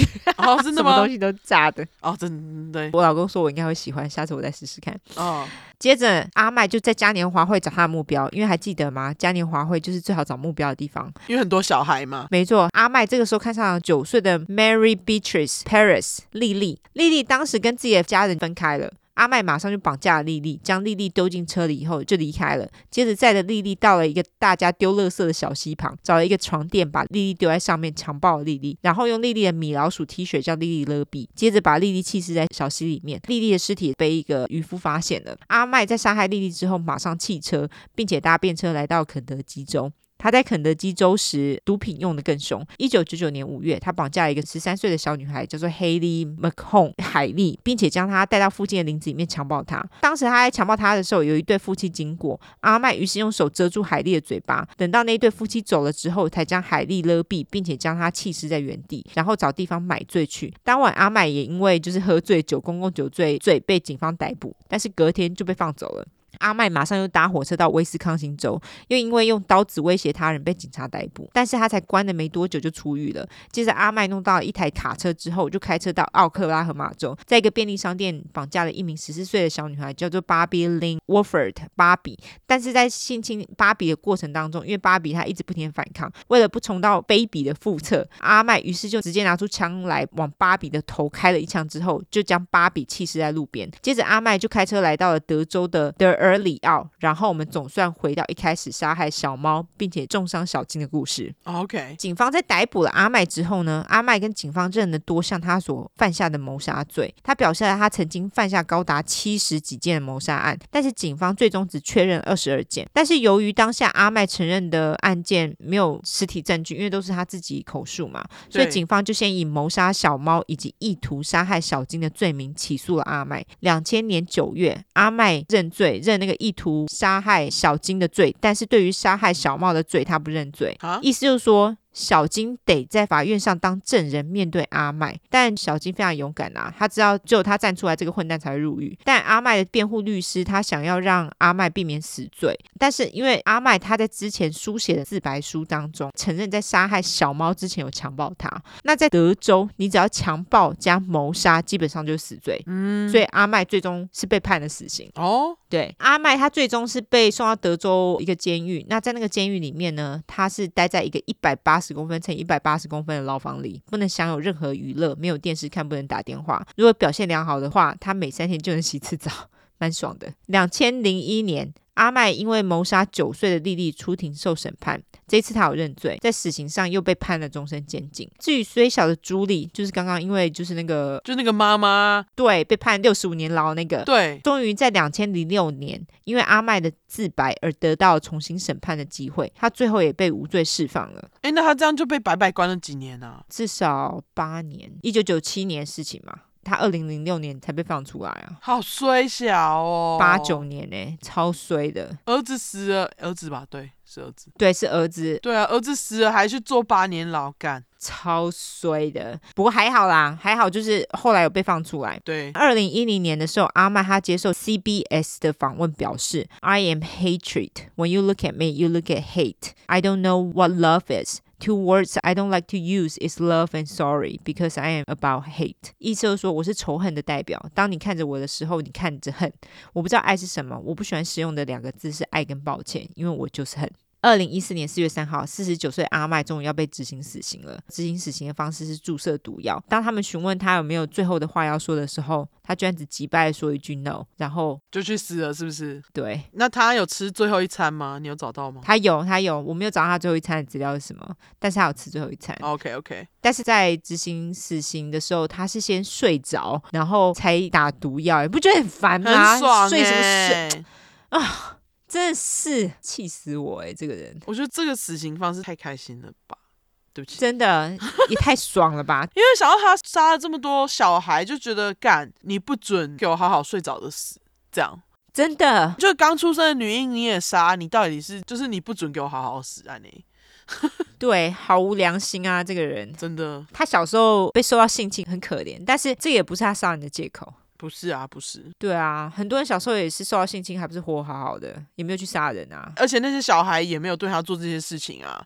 对啊，他根本就是，就是，哎，反正就是。No sense，就是借口啦。对，好杀好多人哦，好夸张哦。而且他真的就是从东岸杀到西岸，西岸杀到东岸。而且他真的是四处跑，很忙的一个人。而且我觉得他的手法其实没有很没有一致，就是没有很连贯，所以警察才会那么难抓到他。对，如果不是他自白的话，其实蛮困难的。因为他每一次，我觉得他都是看他当下的心情，哎。对，没错，他就是一个毫无章法乱杀人的人，而且他的目标其实也没有非常的明确，因为他又杀了男人，他又杀了女人，又杀小孩，对，他就是想要杀人，对，然后他的那个手法又不连贯，所以其实他是一个很难抓到的杀人犯。嗯，对，其实这样子人真的蛮可怕的。是啊，而且就是巨蟹座久久不来，每次来一次都这样子，很恐怖哎，真的，小心各位身边的巨蟹座。而且他们的那个杀人都跟小孩有关呢，哦，对不对？他们都挑那个软柿子欺负，真的。哦，这些巨蟹座哈，没有没有啦，有那个之前不是有那个谁阿飞那哦，有有好的有好的哈，但这是一个久久不出现，一出现就很糟糕的巨蟹座哈。没错没错，好好。就这样，晚安。晚安。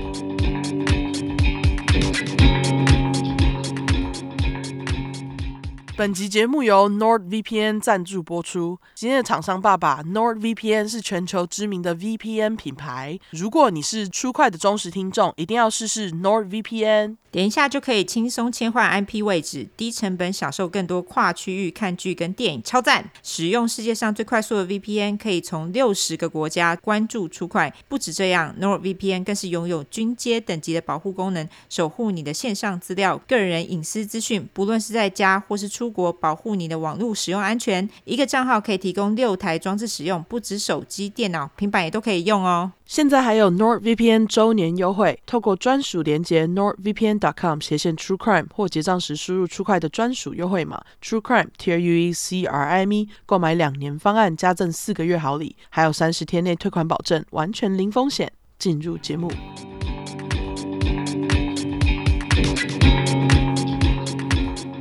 好。安安，OK，我这次要连着上一块第一百块的气运，再加码生还者，因为刚刚前面尤兰达其实已经讲了，我这次也要讲生还者。嗯，那我这次要加码的生还者，他是叫做 Kimberly Corbin。嗯，那听到这个名字是不是觉得有点耳熟？其实呢，他就是跟罗宾一起做 Podcast 的生还者。OK，好，对，那所以今天的故事其实没人死，所以就是刚刚听完那个尤兰达的可怕烂肉，现在不想听战斗的人有福了哈。OK，因为你的那个真的蛮烂的嘿。对对啊，然后还没听第一百块现场的，赶快去听，有够长，有够爽。再次感谢各位粉块们，没有你们就没有出块。对。哦，对，大家有没有发现这个木鱼声变得比较好听、清脆？这是见面会粉块带来送给我的，然后它是木头的，嗯、所以听起来比较好听。哦，OK，感谢那位粉块，谢谢你。对，那好了，不管怎样，我想说，刚好最近很多粉块可能都是活过过年被亲戚文化攻击的生存者。嗯、对，而且刚放完假要开工，真的很累，想说让大家励志一下，顺便励志自己，因为从台湾回来之后，真的是很想念台湾。嗯，就是 想爸妈，想食物。说到爸妈，我又要哭了哦，没有啦，祝大家新年快乐，开工顺利愉快。总之，今天就是一个继续上一块讲道的人的概念哈。嗯，今天就来讲这个励志生还者 Kimberly Corbin。那我就用他的名字 Kimberly 金伯利，直接叫他金伯，好因为他刚好照片上那个头发有些金色挑染，然后他也像是金子一样珍贵的存在。没有啦，我乱讲的，因为资料来源其实就是他，没有金博自己的分享，我讲不出来。哦，然后他其实也有在他们的博客 Survivor's Guide to True Crime 分享。我听完就是觉得哦，好感动哦，就是跟听完罗宾的故事一样感动，所以就觉得要把它讲出来，就是希望可以用金博的故事鼓励大家哈。嗯，那不啰嗦，我们故事开始。好金博是在芝加哥出生，生日是一九八五年九月二十二号，处女座。金博出生后，金博爸妈就搬到科罗拉多州的 Greeley，这是一个在丹佛以北的城市，人口大约是，诶、欸，我这里居然没有写。本来要查要写进去，就没写进去。OK，对，人口大约是十万。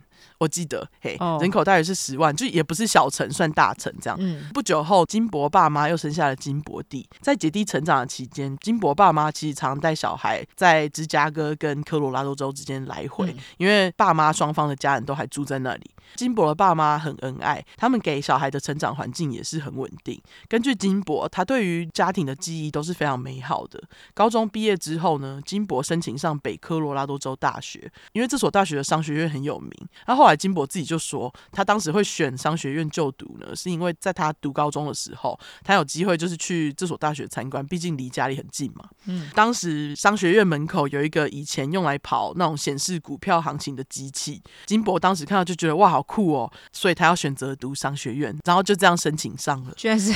就是被那个 机器给 给拐了哈。对，然后也刚好因为这间大学的商学院很有名啦，所以他就是这样决定他的志愿，然后也这样申请上了。嗯，那由于金博爸妈家其实也住在北科罗科罗拉多州，离这间大学很近，开车只要十五分钟就到了。我觉得这在美国来讲不太容易，因为很多人就是去念大学不是住的比较远，就是离乡跑去别的州读书。嗯，像是 Michael 大姐的女儿，她其实就是从加州来奥勒冈读书。嗯，啊，这样怎么可能通勤？对啊，加州到奥勒冈要十一个小时，所以他就一定得住校嘛。嗯，所以其实像金博这样子，大学离家开车十五分钟，真的非常非常的近。嗯，所以其实有些家庭可能就会想说啊，省钱就让小孩子住家里，毕竟美国读大学很不便宜嘛。嗯，我们之前有说过，就是不止学杂费很贵，住宿费也不便宜。嗯，但是金博爸妈不管。他们就跟金博说：“没关系，你去住宿舍，因为这样子呢，女儿金博就可以有完整的大学体验。”我觉得是因为他是在同州念的，那个不是私立学校吧？呃，应该是公立，所以他应该就是呃学费有打折 哦，有可能有哦，一定有啦。这这点我倒是没有不知道，嘿，一定有，应该就便宜很多。对，我本来这里还打算，因为有钱就是任性，没有我乱讲开玩笑的哦，应该是有打折，对，打折，好像他们只要缴十分之一的学费哦，差很多。然后真的差很多，但是不知道他是不是有拿到打折。不过我觉得，就是父母如果有能力支持小孩，是很棒的一件事情。绝对是有拿到打折啊，因为同州好像都有打折。但是如果说他还让他出去住的话，的确是很不容易。但是我不知道他宿舍有没有比较便宜，就是了。通常应该都只有在折学杂费吧。嗯，住宿我不知道，应该是只有哲学杂费。对，因为住宿感觉是多的。如果既然你都在同州了的话，嗯，感觉不会为住宿费打折。那不管怎样，他爸妈就是要金博去住学校宿舍，因为他们就觉得说这样你才可以好好的跟朋友出去玩呐、啊，不用就是管要回家什么的。嗯，所以呢，金博也真的就在二零零四年秋天开学之后住进学校，很用力的体验了大学生活，就是过得很精彩的意思。金博除了参加社团活动跟学校的球队比赛，他还有加入姐妹会。金博跟室友也常常一起去喝酒 party，毕竟大学生怎么可以没有酒或 party，对不对？嗯哼。二零零六年五月，大一学期结束之后。金博决定和朋友一起搬出去，不止在美国，在台湾其实也是也是这样，就是通常都是大一新生住完学校之后就会搬出去，毕竟更自由嘛。嗯，因为像 Michael 的侄女今年也是住完学校要开始找房子，迎向自由的怀抱。结果他前阵子来找我们的时候，他就在跟我们聊天，他就说哦，他找房子的时候一查租金，查完就跟我们说，Adulting is hard。来，优质英语教学时间，美国口语很常说 Adulting。A D U L T I N G 就是 adult 加 I N G 这样，adult 是大人，adulting 就是我觉得翻译可以翻成做一个大人该做的事，或是当大人啊。对，就是当大人，嗯，像是就是你当大人就得工作嘛，付账单，然后喂饱自己这类的事情，嗯，那所以 Michael 子女说的 adulting is hard 可以翻成当大人好难，好，长大好难，嗯、对，哎，可是我记得在美国大学不是通常都是住宿舍比较贵吗？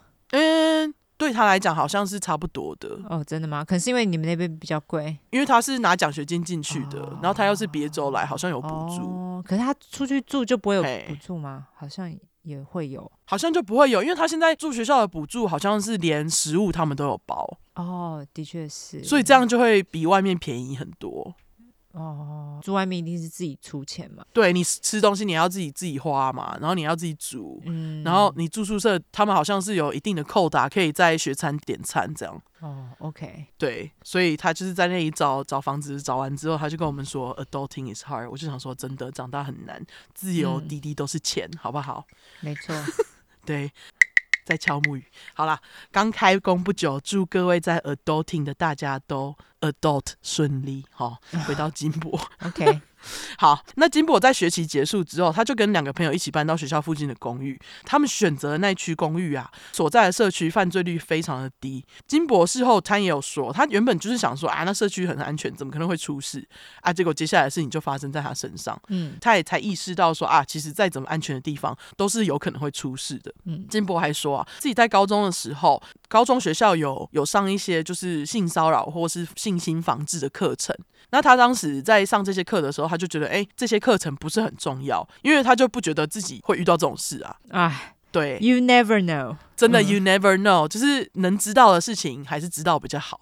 这样，嗯、所以金博其实在事发后，他就很认真的在倡导这些性侵、性骚防治课程。嗯，好，那接着时间来到二零零六年五月十一号星期四那天，金博在家里组装家具，其中一个室友出门找男朋友过夜，另外一个室友也在布置自己的房间。那天下午，金博男友来观赏金博组家具。因为男友真的就是来看的，他没过几个小时，他没有要帮忙的意思，嘿，他就是来看他组家具，嘿，啊，他看了几个小时之后他就离开了。嗯，当晚金博跟室友两个人把公寓稍微清干净之后，室友就在十二点去睡觉了，金博则是自己在把房间清理干净之后，才在十二号周五凌晨一点半躺平。下次金博醒来，大概是凌晨四五点的时候，他记得的第一件事情就是他没有办法呼吸，他呼吸到的空气感觉很热，而且很浑浊，他面前又是一片黑，他才发现到自己脸上是被用 T 恤类似 T 恤的布料罩住。嗯，那当时的金博他是以面部朝下的方式趴着，脸上盖着东西的金博马上就察觉到事情不对劲。可是正当金博想要从床上爬起来的时候，就有一股很大的力量把他压回床上，这样。这时候呢，金博就听到耳边传来一个男人低哑的声音，要金博 shut up。嗯，没错，这个人就是吉白狼，二十四岁的 Ronnie Piros。那我就直接用他的名字 Ronnie 叫他烂泥。好，好。关于烂泥，说真的，他的资料真的是少到只有两三行。对，这集的主角就是生存存者哈。那关于烂泥呢，我们只知道他是一九八一年出生，是个有一百八十公分高的白人男性。除此之外不知道。那大家可以去看照片，只能这样了。只能说今天的就是故事主角就是完全是金箔哈。嗯，那总之呢，在烂泥把金箔推下床，就是推推回床上，然后要他闭嘴之后呢，烂泥就继续对金箔说，要金箔跟他的室友不要再当小贱人了，就说 Don't be little bitches 这样。嗯，而且他在威胁金博这番话的时候，他还是跟金博说出他的名字，还有他室友的名字。原来啊，这个闯进来的烂泥前几天在金博跟两个室友一起去酒吧喝酒的时候，烂泥就跑去搭讪他们，所以才会知道他们的名字啊。可是当时金博跟室友对烂泥很明显没兴趣，所以他们打发掉烂泥之后玩一玩，他们就决定回家了。殊不知烂泥无法接受拒绝，跟你那个几百人一样，真的哎，阿麦。哦就是无法接受拒绝，我觉得无法接受拒绝的人真的很可怕哎、欸，超级可怕哎、欸！他就是他要他就一定要要，对啊，不择手段他都要达到他的目的，这真的超可怕。对，所以烂泥就在没办法接受拒绝这件事情之下，他居然就去跟踪金博还有他的室友回家哦。而且其实他跟踪他们的时候，其实是事发一个礼拜之前。加密对，就是一个礼拜之前。然后五月十二号凌晨，因为那一天刚好天气比较热，嗯、金箔就把窗户开了一个小口。然后这个烂泥在看到他的窗户有开口之后呢，刚好金箔又住在一楼，哦、所以他就直接从他开车的窗户闯进去了。大家睡觉的时候还是不要开窗户照，如果住一楼的话，真的这也太危险了吧？好恐怖哦！对对啊。总之，他就闯进去了。虽然烂泥知道啊，金博是他在前几天在酒吧看到的女生，可是对金博来讲，烂泥就是一个陌生人啊。他根本就不认识这个要他闭嘴的男人，只知道有陌生人在他房间。嗯，所以在那个瞬间呢，害怕的金博脑里跑过很多想法，他就想说，怎么会发生这种事情？他室友还好吗？他最后一次跟爸妈还有弟弟讲话是什么时候？因为事情刚发生的时候，金博还真的以为他会在那天被杀。嗯，因为他记得之前看过了真实犯罪新闻，通常陌生人闯进年轻女性受害者家，结果几乎都是女性受害者死掉这样子。嗯，所以他就觉得说，干他一定会被杀。这样想到这边，金博虽然很害怕，但他反应也很快，他立刻就骗烂泥说：“哎呦，你不会想要碰我的，因为我有 herpes，就是疱疹。”嗯，当然他就是骗他了。嗯，他没想到烂泥完全不理他，继续动作。那这时候金箔的呼吸越来越重，他开始一直喘，边喘他就边跟烂泥说：“哎呦，他自己有幽闭恐惧症 （claustrophobia），C L A U S T R O P H O B I A，好。”优质英语教学时间。嗯，那总之呢，他就跟他说他有幽闭恐惧症，就拜托烂泥帮他把脸上的 T 恤弄松。那烂泥虽然是有把它弄松，就是有把盖着金箔脸上的布解开一点点，但是其实金箔还是没有办法看到烂泥的全脸，因为他弄松只有让金箔方便呼吸而已，他没有让金箔可以看到。那所以金箔能看到烂泥的部分，只有烂泥的下巴，还有鼻子到中间鼻梁的部分这样子。嗯，没过多久，烂泥就强暴了金箔。在强暴的过程中，金博当时心里就想说，如果他想要对烂泥报仇的话，他就要在法庭上对这个强暴他的人报仇。嗯，不晓得是不是因为烂泥对金博动作不算粗暴，还算轻柔，甚至他是对金博就是又亲又舔哦。呃，对，还舔。对，事后金箔就有说，他其实很不想要这么说，他就说，就因为他对他又亲又舔，动作又没有很粗鲁，他觉得这个吉白朗好像是把他当成他的女朋友在对待这样子，嗯，所以在那个当下，金箔心里有有出现一丝希望，他觉得，哎，搞不好他不会杀自己这样子，嗯，他除了对金箔又亲又舔之外呢，烂泥还拿出他带来的摄影机拍金箔，那金箔因为眼睛看不到嘛，所以就不确定烂泥到底是在拍什么，因为这部影片其实事后没有。被警方找到，所以这个内容是个谜。OK，接着烂泥在强暴金箔之后，他就在金箔的左大腿上射精。金箔瞬间心里就想说 bingo，因为这个就是他可以留在身上的证据，那他之后就可以用在法庭上对烂泥报仇嘛。嗯，接着呢，金箔又想到之前在新闻上面有看过某生存者被绑架到树林里面的时候，那个生存者啊，为了让坏人可以相信他，开始跟吉白狼聊天，还假装自己是吉白狼的女朋友，结果最后就成功从吉白狼手下逃出来的案件，这样子啊，听起来好耳熟，是不是？我在想说会不会是，好像是那个。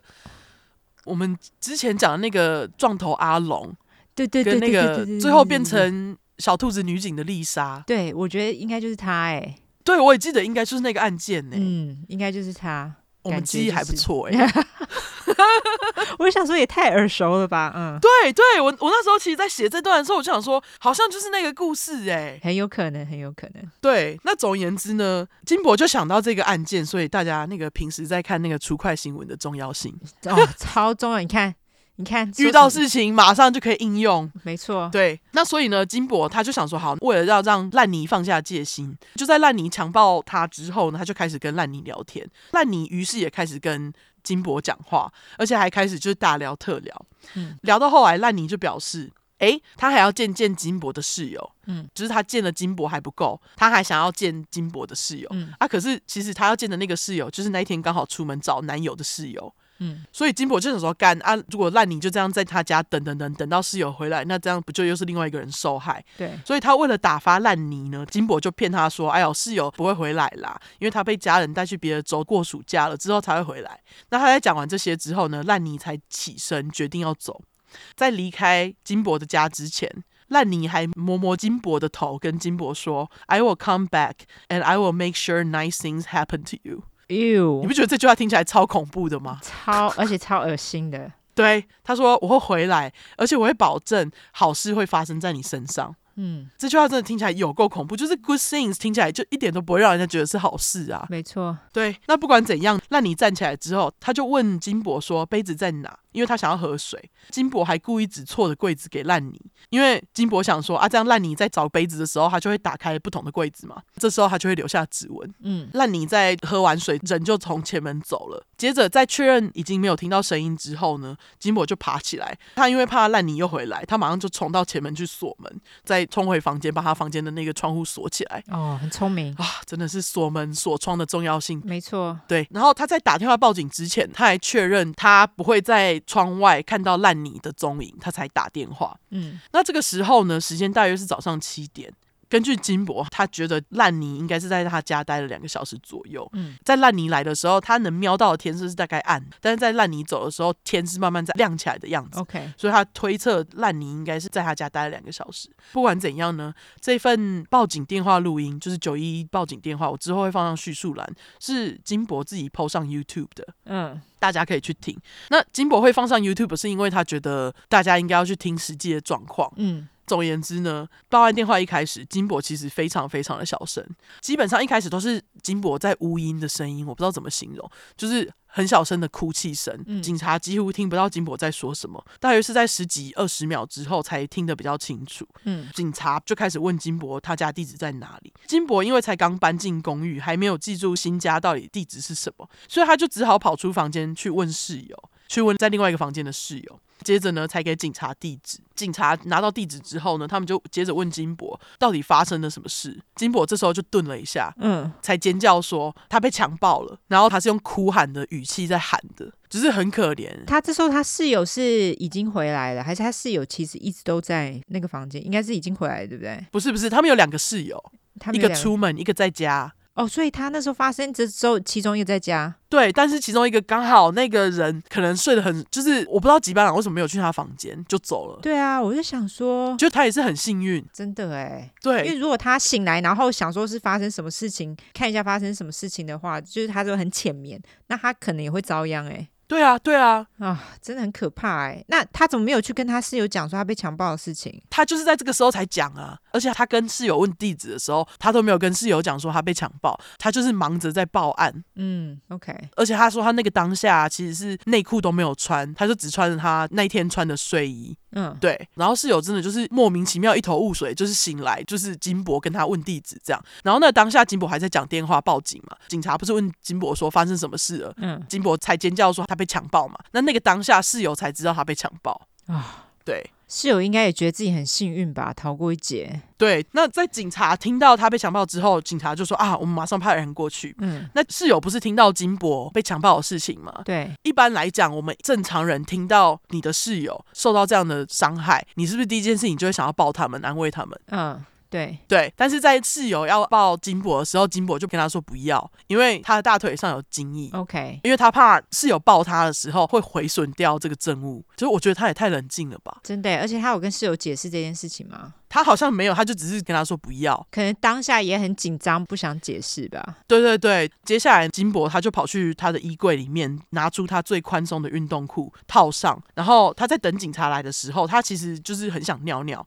还是得尿尿嘛。嗯。所以他在尿尿的时候，他还特别去拿那种塑胶杯，红色塑胶杯来装。哦。然后把尿装进塑胶杯，就是他想要留越多证据越好。OK。接着呢，他就站在浴巾上等警察来，他就是站在那里不动，因为他就是想要留到最多证据，就是他很冷静。嗯。在警察到了现场之后，金博也非常积极的表示，他可以提供警方任何他们需要抓到这个嫌疑犯的资料。那当时呢，另外一个女警就走过来问金博，他需不需要 victim advocate？优质英语教学时间，victim 就是受害者，那 advocate A D V O C A T E 意思是拥护者、提倡者、支持者。我就翻成受害者支持者，嗯，这是一个如果受害者有需要，这些受害者支持者就会陪在他们身边的工作。嗯，那这些受害者支持者通常是警察派过来的，然后他们通常是会就是在地方检察官手下工作这样子。嗯，他们除了会当受害者的 emotional support person，就是可能比方说他们会害怕什么，就会有一个人在他们旁边陪他这样子，就是安慰他、陪伴他这样子。对对对，那像是法律相关问题等等也都可以问他们。嗯，就是他们。可以帮忙，我觉得就是一个很小天使的佛心工作啦。嗯，那总之呢，女警当时就问金博说：“你需不需要一个受害者支持者陪在你旁边？”金博就表示：“我现在脑袋很清楚，我没问题。”但他比较担心的是他的爸妈、男友还有室友。他就跟这女警讲说：“我身边的人应该都会需要。”后来警察就帮这些人都请了受害者支持者。嗯，那根据金博爸妈的经验，有这些受害者支持者在旁边帮忙，其实真的很棒。嗯，因为他们就是会看你有什么需求，默默出来帮忙；看你没有需要的时候，他们就会默默待在旁边，很安静的陪你这样子。OK。那总之呢，由于金博大学其实离金博爸妈家很近嘛，所以金博爸妈很快就赶到金博公寓。嗯，金博说他也记得那天看到他爸妈的表情，爸妈表情两个人脸就是看起来都非常的心碎，非常的难过。然后就连呢、啊，金博爸妈要走过去抱金博的时候，金博就是为了保存身上的 DNA，也是拒绝爸妈的拥抱。嗯，我就觉得。实在太理智的，大家真的。就是他很理智，二十岁的大学生，出快魂满满，嘿，真的。等一下，还有什么？他是什么星座？处女座。座啊、哦，真的哎，处女座很理性，对不对？对啊，也太理性了吧，超理性哇，我觉得很厉害啊、哦，真的是。那接着呢，金博就要去医院做那个 rape kit 的嘛，就是把身上的东西都弄下来。嗯、当时警察就问金博说：“啊，你想要跟爸妈一起去，还是跟我们警察坐一车？”这样，金博当时其实是毫不犹豫的选择，他要跟警察坐一车。嗯，因为金博觉得，如果他跟爸妈坐在同一个车的话，他可能会连累他的爸妈，因为他认为烂泥知道他的脸长怎样嘛。嗯，他想说，如果他跟警察一起坐在同一车的话，就算烂泥出现，警察也可以保护他，就是理性的处女座。他真的可以不要这么坚强哎，是不是？到了医院之后呢，金博就去做了强暴包。他认真保存在大腿上的精液证据又好好的被收集起来。在医院的程序结束之后，一行人又回到了警局，让金博做受害者陈述。当时是用录影的，所以金博就可以好好的说这样子。嗯，金博在完成陈述之后，他就跟爸妈回家了。因为金博当然是不可能回去那个他被强暴的房间。嗯，不过刚开始金博其实是不想回爸妈家，因为他就是怕爸妈会有危险。还好，其实最后是没有人出事的。根据金博，他说在事发后的前几周，那一段时间的记忆都是一片模糊，嗯，他都不知道他自己是怎么过的，就是他都不记得了。那其实这就是创伤过后的反应，嗯，对。三个礼拜后，二零零六年六月八号一早，警察在金博公寓附近逮捕了正在几乎都住大学生社区泳池旁边偷拍女性的偷窥狂。那那个人呢，其实就是烂泥。嗯，烂泥被捕的时候，身上还有一个装满女性胸罩跟内衣的赃物包。他就是边偷窥，然后边偷来的这样子。OK，后来警察他去搜查烂泥家，才发现更多赃物，就是更多女性的内衣裤，还有偷拍照片跟影片。嗯，才发现烂泥早就是一个已经早就是一个惯犯啦。嗯，事后金博公寓的管理员也说，他们早就在三个礼拜之前就看到烂泥在他们公寓附近鬼鬼祟祟的，就有试图要把他赶走，结果没想到他要回来。嗯，那事后警察就说啊，照烂泥这个模式。就他这样子偷拍偷窥，然后甚至是入室性侵女性。嗯、对对对，就说照他这个模式，哪一天他一定会杀人。嗯，所以就是还好，他们现在抓到他了。那不管怎样，在警察逮捕偷窥的烂泥之后，他们就马上去找当时正在 Hooters 打工的金博。嗯，那那个 Hooters 是一个有猫头鹰图案的辣妹餐厅。哦，对啊，台湾也有，台湾也有，是不是？对，台北有。啊，居然有，我不知道哎。台北有，他们就是会呃。他们会摇呼啦圈吗，然后穿很短的裙子跟啊，你不知道？我不知道。然后会穿很短的那个短裤跟呃 跟低胸的那种背心。对对。然后 Hooters 的那个 logo 是一只猫头鹰，然后猫头鹰眼睛发光。对，那个指的应该就是辣妹的胸部吧？我不知道，就是我觉得他们画的很明显啊，因为每个在 Hooters 工作的照片，就是你可以看得出来，他们都是特别请辣妹去工作。哦，对啊，都是那种前凸后翘的啊，对啊，对对对，就他们有特别请。然后那个 Hooters 是那个佛州出品的哈，对啊，我去查，我们对，没错，我 们佛州特产，谢谢。对，佛州特产，台台北市也有哈，台北市也很辣，好不好？好 对，那总而言之，当时金博就是在 Hooters 打工，就他他也是辣妹啊，你嗯，总之警察他们。在抓到烂泥之后，马上想说要来找金博，我觉得直觉也是准啊。嗯，因为大家还记得当时烂泥用 T 恤遮住金博的视线，金博能看到的只有他的下巴跟一点鼻子嘛。嗯，警察就记得这件事情，所以他们也是有备而来哦。嗯、他们就录了一段有烂泥的影片，想说让金博听声音，看看听不听得出来。啊！结果金博一看影片，听到烂泥的声音，他马上就表示就是那个人。嗯，那不过呢，听到烂泥声音这件事情，也让金博瞬间回到那个晚上，哦，因此恐慌症发作。所以就真的是他，因为他马上就认出那个声音了。对，而且他还马上就是恐慌症发作，嗯、而且据说他当时是发作到警察必须把金博的爸妈带过来安抚他，哦、他才平静下来。就是很可怜哦。真的，那虽然烂泥已经被抓了，但他对金博造成的创伤已经发生了。嗯，其实一开始金博还以为自己没事，因为他想说他还可以正常的生活啊，而且他有时候其实就他不是二十四小时都是很哀伤的，所以他就觉得他可能应该就没事，并没有。哎，对，不用这么坚强，好不好？处女座。真的，然后后来呢？对，但是其实金博是得到严重的忧郁症，而且他还经常因为忧郁症恐慌症发作，哎，而且他到后来恐慌发作严重一点，还造成癫痫。对，你看，就是太压抑了，真的不用这么，真的不用，不用这么坚强，对。好真的，然后所以他当时就在身心都不舒服的状况下，还产生了自杀念头。嗯，后来因为他忧郁状况实在太严重了，就是还得靠金博爸妈照顾他的起居，因为有些人忧郁起来就是一整天会躺在床上嘛。哦嗯，那其实金博当时是有被送去看智商的，嗯，虽然有看智商，有稍微的改善，可是金博的状况还是起起落落，就是没有改善的很多这样子。嗯，直到隔年，二零零七年七月，审判开始，金博在爸妈的陪同下来到法院。当时代表金博起诉烂泥的检察官叫做 Michael Rook，我就叫他鲁克。那为什么鲁克要给他一个名字？大家等一下就知道了哈。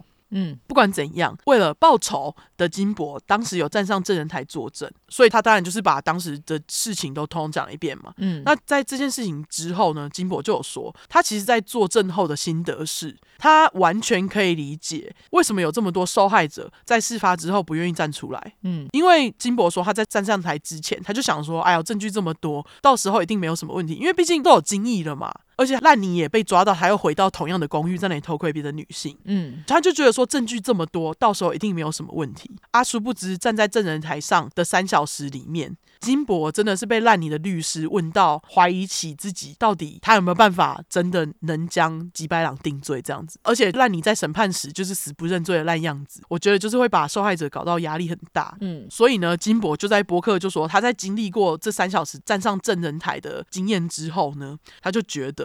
如果有任何人经历过类似的事情，却不想要说出来，或者去告发。指控这些几白狼，他完全可以理解。嗯，因为证据像他这么充分的人，都会怕他没有办法把强暴犯抓起来。证据更少的受害者该怎么办？对，所以他就说，如果你们不想出来指控的话，it's okay。嗯，对，我听到他说这段的时候，我就觉得哦，天啊，一定要把他故事讲出来，因为我觉得有很多类似不愉快经验的人，不知道自己该怎么做，不确定自己想要怎么做，最需要听到的就是这句话，就是 it's okay。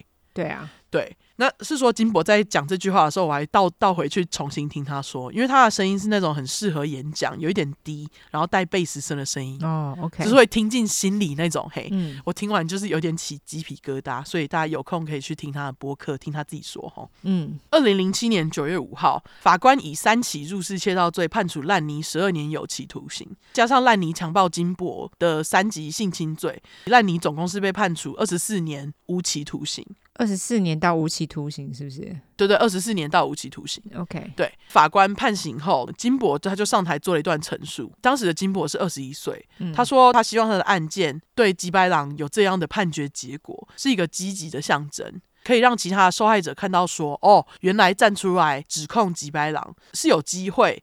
可以让他们被关起来的，嗯，虽然很难，但是他们被定罪这件事情也同样的可以让你很疗愈，只是需要为自己挺身而出这样子，嗯。那烂泥被判刑之后呢，金博还是经常会恐慌、癫痫发作。后来他其实是严重到连开车都没办法开，就他会开车开到一半突然癫痫发作，哎，哈，就是很严重，嗯。那严重到没办法开车这件事情，其实也让金博感到非常挫折，嗯。所以有一天呢，金博他就问自己说，为什么他要让自己这样子过生活？嗯，所以他就决定呢，他要把自己的故事分享出去，因为他觉得只要自己的故事可以帮助到任何一个人，即便只是只有一个人。都会是值得的。嗯，后来呢，就在受害者支持者的帮忙下，金博和地方报社的记者做了一篇访问，好像就是受害者支持者认识的人脉这样子，就帮他联系了记者。嗯，金博就跟记者做了一篇访问。那其实这也是第一次，金博用自己的方式把那天发生的事情说出来。嗯，然后他当时还跟记者说，可以公布他的名字没有关系，因为通常报纸其实不会公布受害者的名字，为了保护他们嘛。嗯，但是金博就说没关系，你公布。嗯，结果在这篇文章刊登不久，当地一位受到性侵害不敢讲的女性看到这篇新闻，就跑去找警方报案，表示她要站出来，就是被 inspired 了。对对，她就是被她启发，嗯，跟警方说我要报案，要警方去抓这个强暴她的人啊。结果呢，还真的让警方抓到那位连续强暴犯啊，太好了。对，然后那一位女性呢，其实后来也有出庭作证，然后把那个连续强暴犯送进监狱里面。嗯，后来这个人就说，他就是看那个报纸文章，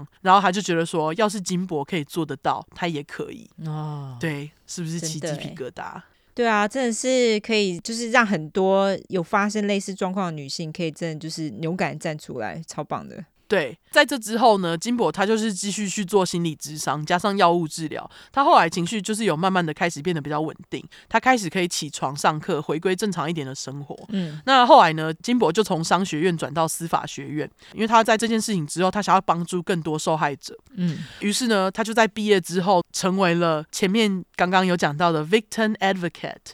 就是受害者支持者。哦，OK。因为金博觉得他在事发当时，他受到受害者支持者很多的帮助，所以呢，他自己也想要成为可以站在受害者身边帮助他们的那个人。OK。对。那事后金博说，虽然他的精神状况就是有稳定很多，但其实直到现在，他还是会有突然想到被强暴那件事情的那种日子，就是某些时候、某些天就是会这样，那他就会开始忧郁。哦。那他就说，如果有经历过类似事情的人呐、啊，在事情过了很久，还会因为这件事情感到犹豫，那也没关系。他说，那这只代表你是一个人，嗯，因为有情绪是一件很正常的事情。对，他说这代表你在进步，这样子。因为他说这是他在悼念被烂泥强暴以前的自己，嗯，所以他就是跟大家说，就是如果你忧郁的话也没关系，嗯，这样。那后来呢，金博在事发后一直有跟当时代表金博起诉烂泥的那个检察官鲁克联络，那两个人也成为非常要好的朋友。嗯，记得我刚刚不是有说受害者支持者，他们通常会在地方检察官手下工作嘛？对，所以呢，在金博拿到学位之后，鲁克就在二零一一年问金博说：“哎，有没有兴趣跟他一起工作？”嗯，当时他们一起工作的时候，两个人其实是各自有婚姻、有小孩，就是朋友这样子。嗯，直到二零一六年的时候呢，金博想说啊，要换工作，就是在鲁克手下做了一阵子，他想说要换换个工作。嗯，结果呢，在想的那一天下班离开的时候，金博看到坐在办公室里的鲁克，突然看对眼。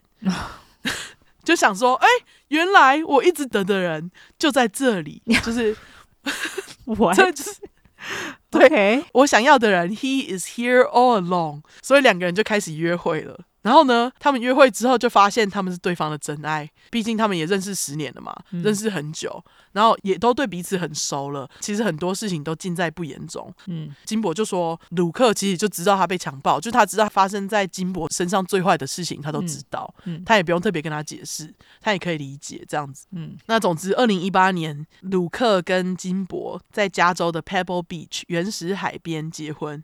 现在共同抚养各自的两个小孩，二加二等于四，哦，四个。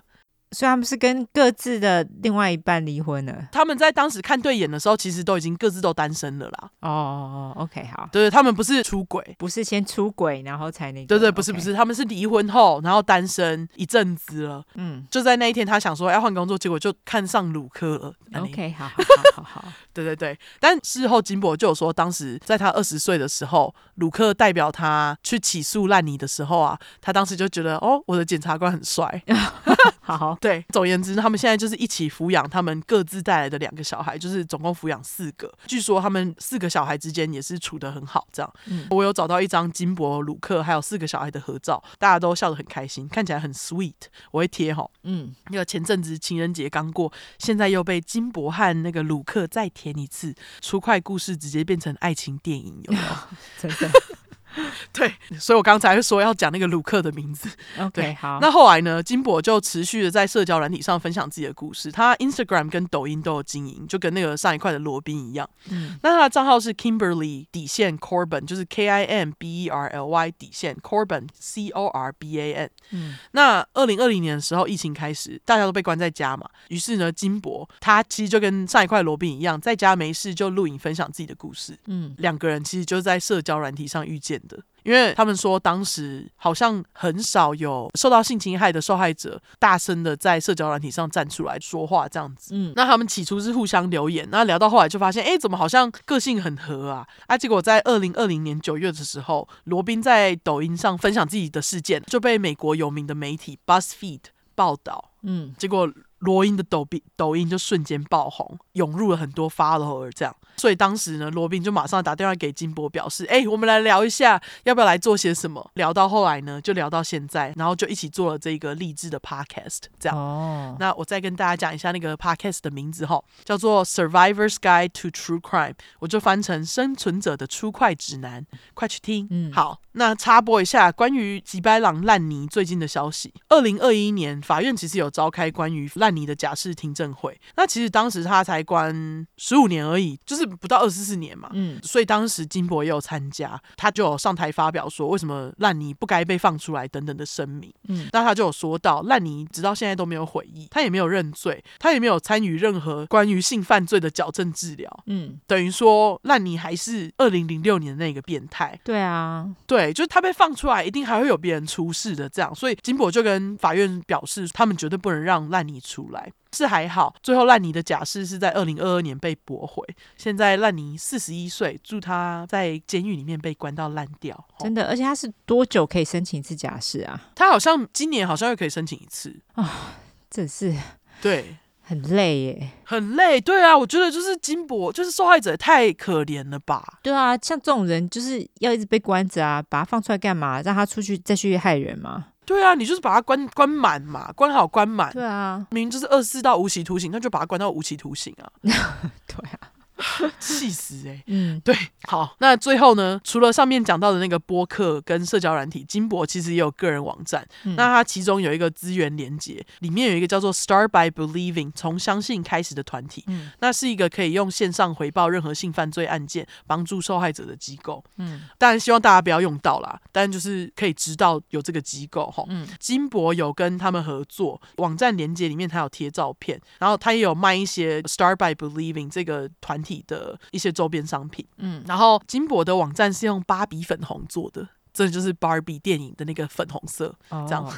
很可爱。对，然后他还有卖周边，有兴趣去看他网站或支持他的人可以去看，我链接会贴在叙述栏。好，嗯、那今天的生存者就到这边，晚，OK，耶、yeah，对，出快故事变爱情故事的生存者案件，真的，对，好。好。感谢你，好好，那 最后，对，最后我们要来讲讲我们回台湾的感想。对，就是台湾食物真的是太好吃了，怎么每个摊贩也没有每个摊贩啊，但是就是很多食物都很好吃，然后而且台湾真的是处处都是温暖，真的，这次真的就是有收到很多人给我们食物哎，对，而且我到现在还在吃，而且因为很多甜食，我最近就是吃到就是我觉得快要得糖尿病感觉。吃了超多甜食，但是非常谢谢大家。对，见面会的时候，很多粉块带就是食物啊，然后什么各种台湾的名产来给我们。然后我跟尤兰达在飞回美国之后，我们两个都忧郁了一阵子，因为对，因为很想念台湾。没有，我现在还在犹豫。我现在其实也还在犹豫，只是很想念台湾。对对，因为太久没回去了，这次回去又被震撼到。真的又被震撼到，而且就是跟家人之间关系有比较改进。嗯，我啦，嗯、我也有啊，我也有。嗯，对对，所以我就觉得啊，真的是还是要见面才知道。对，没错，真的。那你有想要就是呃，打算要搬回台湾吗？或是回台湾住一阵子的打算吗？我还真的有想想要哎、欸，而且我有跟 Michael 就是有聊到这件事情。我们也这样想，对，因为我就跟他讲说，就是在那里什么事情都太方便，而且想看，就是因为我爸其实现在身体不太方便，不太能走路什么的。嗯，然后我回家看到他身体，就是因为其实很久没回家嘛，然后看到爸爸身体变这样，就会觉得啊，而且你走的时候他身体还是好的，对，你就是有一个落差在，对，你就会感叹，对，就是我真的认真会觉得啊，真的爸妈老了，嗯，对。也会想说要回家陪他们一下，这样子。对对，因为就觉得啊，时间真的不够。嘿，对，了解。我们也有在这样想，不过呃，我本来就有这样想，就是这次回去之前，因为是为了小孩啊，嘿，因为小孩子。我觉得台湾相较之下，虽然说就是课业压力很大，可是去去学校不太需要怕那个枪击啦。对，虽然说台湾学校还是会发生一些烂事，可是相较起来，相较起来少比较少。对，因为你看，像美国这几天那个 Super Bowl 超级杯，又又有那个啊 mass shooting 啊，对啊，他们在庆祝，有人在去街上庆祝，然后又有人跑去街上乱射，真的。就是在美国，真的是想到小孩就想说，好，我们还是回台湾好了。我可以，就是可以理解。对对，不知道你小孩哪一天会在外面，然后就突然被人家射死，欸，哎。对啊，对，所以我觉得蛮可怕。而且我听到我一个朋友讲说，他有一次是他小孩年纪很小的时候，他就是带他去那种大卖场啊，小孩子都会躺在地上耍赖干嘛，然后转圈子都不走，这样有没有？然后他就说，啊，他干脆就把小孩留在那边，然后他走一圈回来再看他怎么样。然后就有人跟他说，哎，你小孩怎样怎样？他说没关系，就让他。他留着，我心里就想说，你在美国才不会这样留嘞，你一定会等他起来再走，好不好？因为留着可能就被人家拐走了，好不好？哦，对啊，对，对不对？美国小孩很值钱呢，人口贩卖，好不好？对，所以我就想说，在美国我才不敢这样了，我才不会走一圈回来再看他怎么样，一定是等到他起来，好好安慰他，或是把他扛起来带走，好不好？我是不会这样子让他在地上这样打滚一圈之后我再回来，哎，所以我就想说，真的是有差，因为台湾很安全，所以你这样做好像大家。而且别人还会帮你看着小孩，好不好？所以我就想说，这真的是差太多了。对，但是我想要回去的话，可能是等小孩大一点之后，因为现在他年纪比较小。美国人对于小孩的容忍度还是高一点，就是他现在这么小，然后这么会闹的年纪，其实回台湾还是蛮讨人厌的。所以我就想说，等他大一点之后，我就把他带回去住一阵子好了。而且这样他也可以，就是到时候直接双语了啊。对啊。对啊，就是他在学中文，就对你来讲，你在教他中文也会简单很多吧？的确是啦，不过这都还要再规划，因为举家搬回去也是一件不容易、很不容易的事情。对，对啊。对，你们有想说要什么时候吗？你们应该说，我这样问好了，你下一次有想说要什么时候回去吗？哎，我其实有在想，明年就要回家一趟，哎，哦，就是每年回家一趟这样子，哎，我觉得也可以理解啦。你爸爸身体不是很好，因为真的不知道爸爸有多久时间，所以就觉得，嗯，呃、要回去看一下。OK，啊，我我带小孩回去，因为这次实在太痛苦了。我回程的飞机，他吐奶吐在我的身上，所以我就就想说，长程飞机带小小孩太辛苦了，可能等他大一点再回去。啊，我其实之前在你跟我讲完就是哦带小孩上飞机很难的时候，后来我就看到网络上有人在分享带小孩上飞机的那个撇步什么的，嗯，对，然后那个人就说带小小孩上飞机真的是一件很累、很累、很累的事情，对，就是十几个小时无法睡啊，对，然后他他就说，所以当父母的真的要衡量是不是要等他们年纪再大一点再这么做，嗯，不然只是累死自己。真的，我真的觉得我这次累到。那个人的文章就说什么，不然会怕搞到后来爸妈玩都没玩到，然后小孩也不开心。嗯，这样还好这次回去他有玩到，他这次回去就是跟很多其他的表哥表姐啊，还有一些其他小孩玩。但是我觉得就是台湾跟美国的呃该怎么说呢，就是他们对于小孩的相处模式有点不一样。因为我觉得台湾人很爱抱小孩。哦，对啊，对啊，这点我有点讨厌，就是因为他们很喜欢，就是要不然就是摸。小孩的脸可爱就摸一下啊，超级喜欢摸的，对对，或者是强暴小孩，我就想说小孩就不要，你还要强暴，然后我就真的是这一点我比较受不了。除此之外，大家都还是蛮关心他的啦，所以我就想说，等他大一点，等他他会说不的时候 再带回去。哦，对，你先教他说不要，嗯，对。不过因为台湾的大人都没有在问的啊，他们就直接抱起来，这这点好讨厌了。哦，对对对对对，没有没有没有没有没有，麻烦大家问一下好吗？抱之前至少问妈妈吧。真的真的。对啊，没有，我觉得台台湾人还在学习要怎么尊重人这件事情。对，还有就是给小孩空间这件事情。我是说年纪比较大的长辈啦，哈，不是说所有人哦。对。对对对年纪比较大的长辈，对年纪小的，不管是小孩或者是大人，都要给他们空间。他们就是觉得说，我们要怎样就怎样，因为我是大人，我是长辈，对，这样没有这回事，好不好？对，但他们还在，就他们还需要学习，啊、可能也也是对，也也可能可能也没有要学习的意思啦。对，我觉得可能没有要学习的意思，但是就会 too late 有这个落差。对，too late，从我们这一代开始，好不好？对，这次回台，你有带什么东西回来吗？你自己除了大家给你的东西，有啊，我们买了一些衣服，然后还有我之前留在台湾的东西，但是很少啦，小东西而已。哦，对，大部分都是吃的。你有带什么吗？我扛了一堆米回来。因为你觉得台湾米比较好吃吗？没有，我姐给我买那什么日本米。哦，原来是日本米，OK，很好吃。哦，超他妈好吃的！我那时候在跟她讲说，哎、欸，你帮我买那月光米好不好？因为我没办法订，我就跟我姐讲说，哎、欸，你帮我订那月光米，我从台湾带月光米来好了，这样子。嗯。然后结果她就她就很大手笔的订了一些有的没的高级的日本米。哦，所以就把它扛过来了。我扛了十二公斤的米回来。天哪，你真的发疯哎、欸，神经病！十二公斤超重，没有，但是他们真的好吃到很值得扛。OK，对，我是有扛一个电锅回来啦。哦，你那电锅是专门煮饭用的吗？还是就是多重？我是买一个新电锅，因为我之前电锅是买二手的，嗯，快被我用烂了，所以我后来就买一个新电锅。呃，其实是请人家帮我买的啦，然后买了一个新电锅，嘿，然后我就觉得新电锅棒棒。哦，而且那个新电锅它其实是那个什么后釜电锅，所以它其实是专门煮米的，没错。哦，就是有时候煮出来的米会比较好吃。哎，的确也是，就是米煮出来比较 Q。哦，对，我其实去年在回台湾的时候，我姐当时就有塞高级的日本米给我。嗯，然后其实我一开始我还很嗤之以鼻。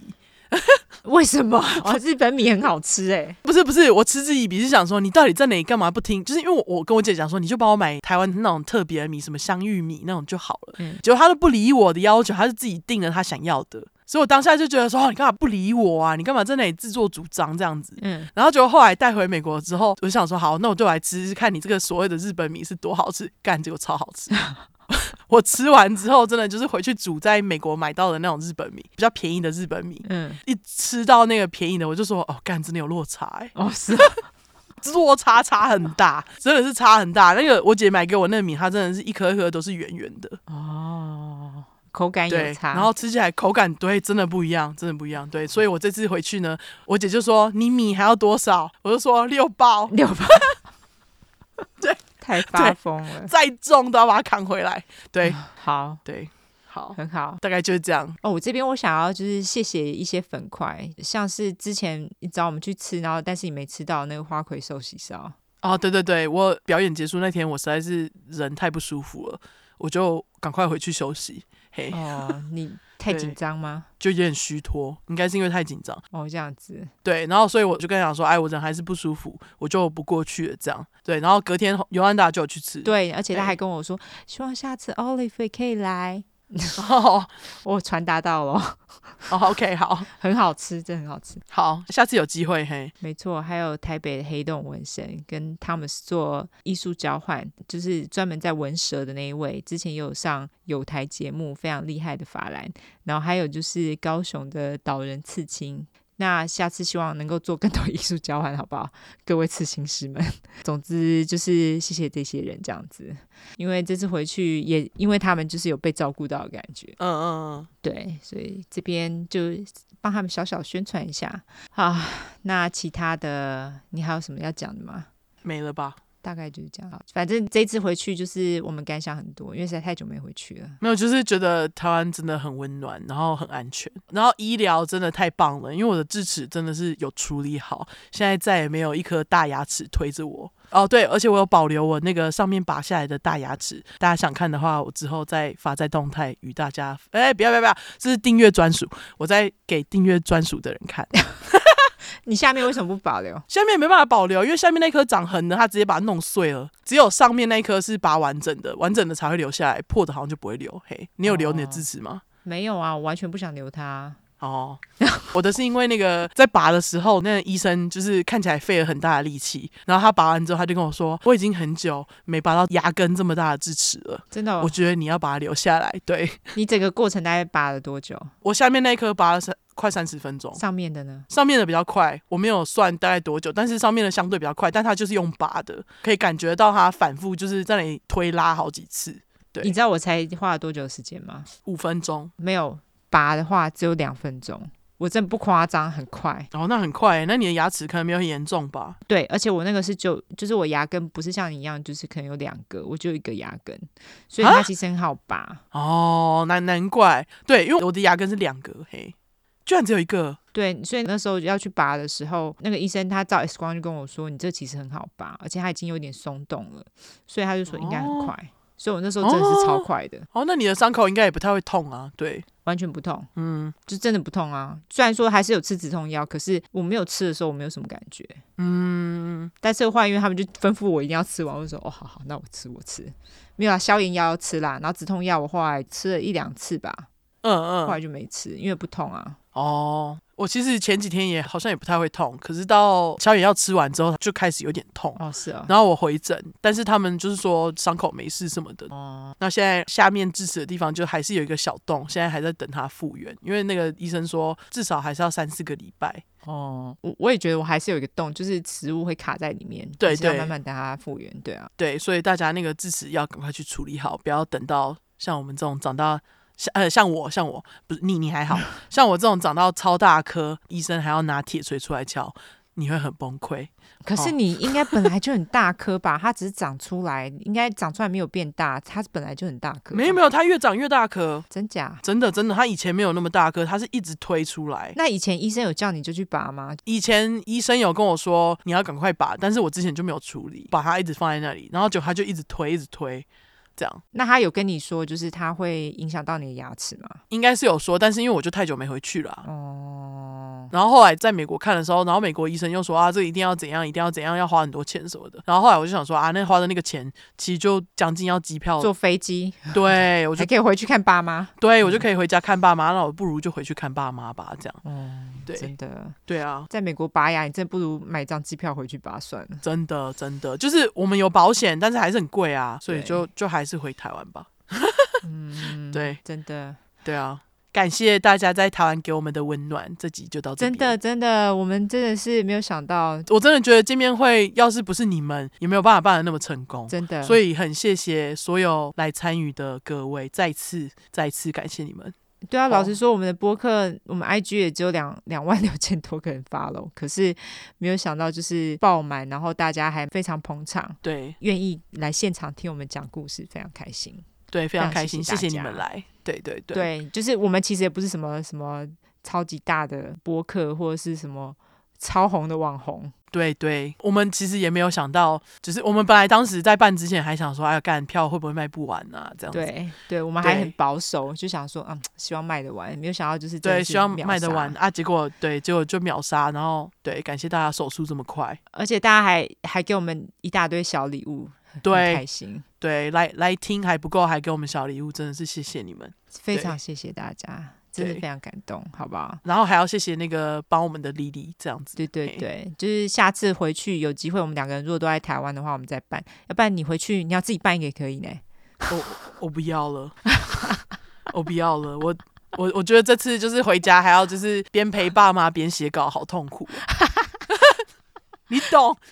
写稿写了半，妈就说：“哎、欸，你下来帮忙。”我说：“好好好。” 没有，我是我我那时候也是在找时间写稿，我就是想玩一玩，然后心里还还想着写稿的事情，就觉得很累。对对，没办法，对，因为我其实想要赶呃回家之前写，但是因为那时候要对准备行李什么，我那时候根本没时间，来不及，对，就是来不及写啊，我我写只能写一两页，就只好回台湾再写，嗯，然后。对，回台湾我就是对找各种零碎的时间写，然后那个 期间就是帮我爸妈当跑腿的这样子。嘿，哦，对，那下次回去你还想再办吗？如果我们两个都在台湾的话，都在台湾的话可能会吧。对，不过下次回去我在想说，我们就办那一种就是不会录音上传的，就是让大家自己来现场听的那一种。我觉得这样很可惜耶。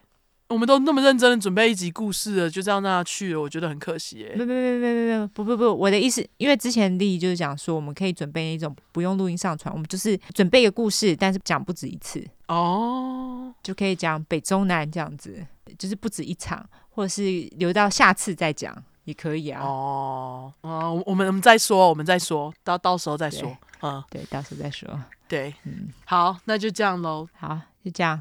那我们最后来社交软体下吧。没错，社交软体的话呢，就是脸书跟 Instagram，只要搜寻 True Crime 出来就出十块的块，后面就是英文的 True Crime，T R U E C R M E。如果只想搜寻英文的话呢，就是两次 True Crime，T R U E C R I M E，T R U E C R M E。没错，喜欢我们的话就麻烦给我们五星评价加订阅，更喜欢我们的话就同内哦。哎，我们最近那个订阅我不确定到底可不可以哎。可以有粉块跟我们讲一下吗？哦，对，那个我们最近因为我在上传那个一百块的时候，那因为他是他是校园 mass murderer，对，因为像这种什么邪教啊，或者是杀了很多人的这种无差别大屠杀的人，如果他们的照片出现在社交软体上，大家都会觉得你是不是在崇拜这个人？对，你是在宣传他啊？所以 Instagram 就把我们就把我们给禁了，那张照片移除，移除之后呢，还很机掰的，就是不让我们呃让大家订阅，把我们一些功能取消。对，就是像我们也不能就是直播啊。啊，对，所以就是麻烦大家跟我们说，你如果订阅成功的话，也跟我们讲，因为我们不确定你到底能不能订阅。对，然后其实因为像我们现在功能被限定的时候，我们也是收不到大家订阅的钱。对，所以我们会想要知道说，是不是 Instagram 会把这个钱吃掉，这样子，还是应该是不会吃啦，应该只是 hold 住而已。他凭什么吃掉钱？不知道哎、欸，可以告他。对，可以告他，但应该是不会啦。我觉得应该是不会吃掉啦。嗯，对啊，那反正就大家来跟我们讲一下，你有没有订阅成功？如果你就是在这个期间，因为它是一直到五月四号，那如果说你在五月四号之前你有订阅成功的话，就麻烦跟我们讲一声，好不好？没错，没错，还有订阅大侠，感谢你们喽。对，持续订阅，好不好？好好，那就先这样，大家拜拜。拜拜。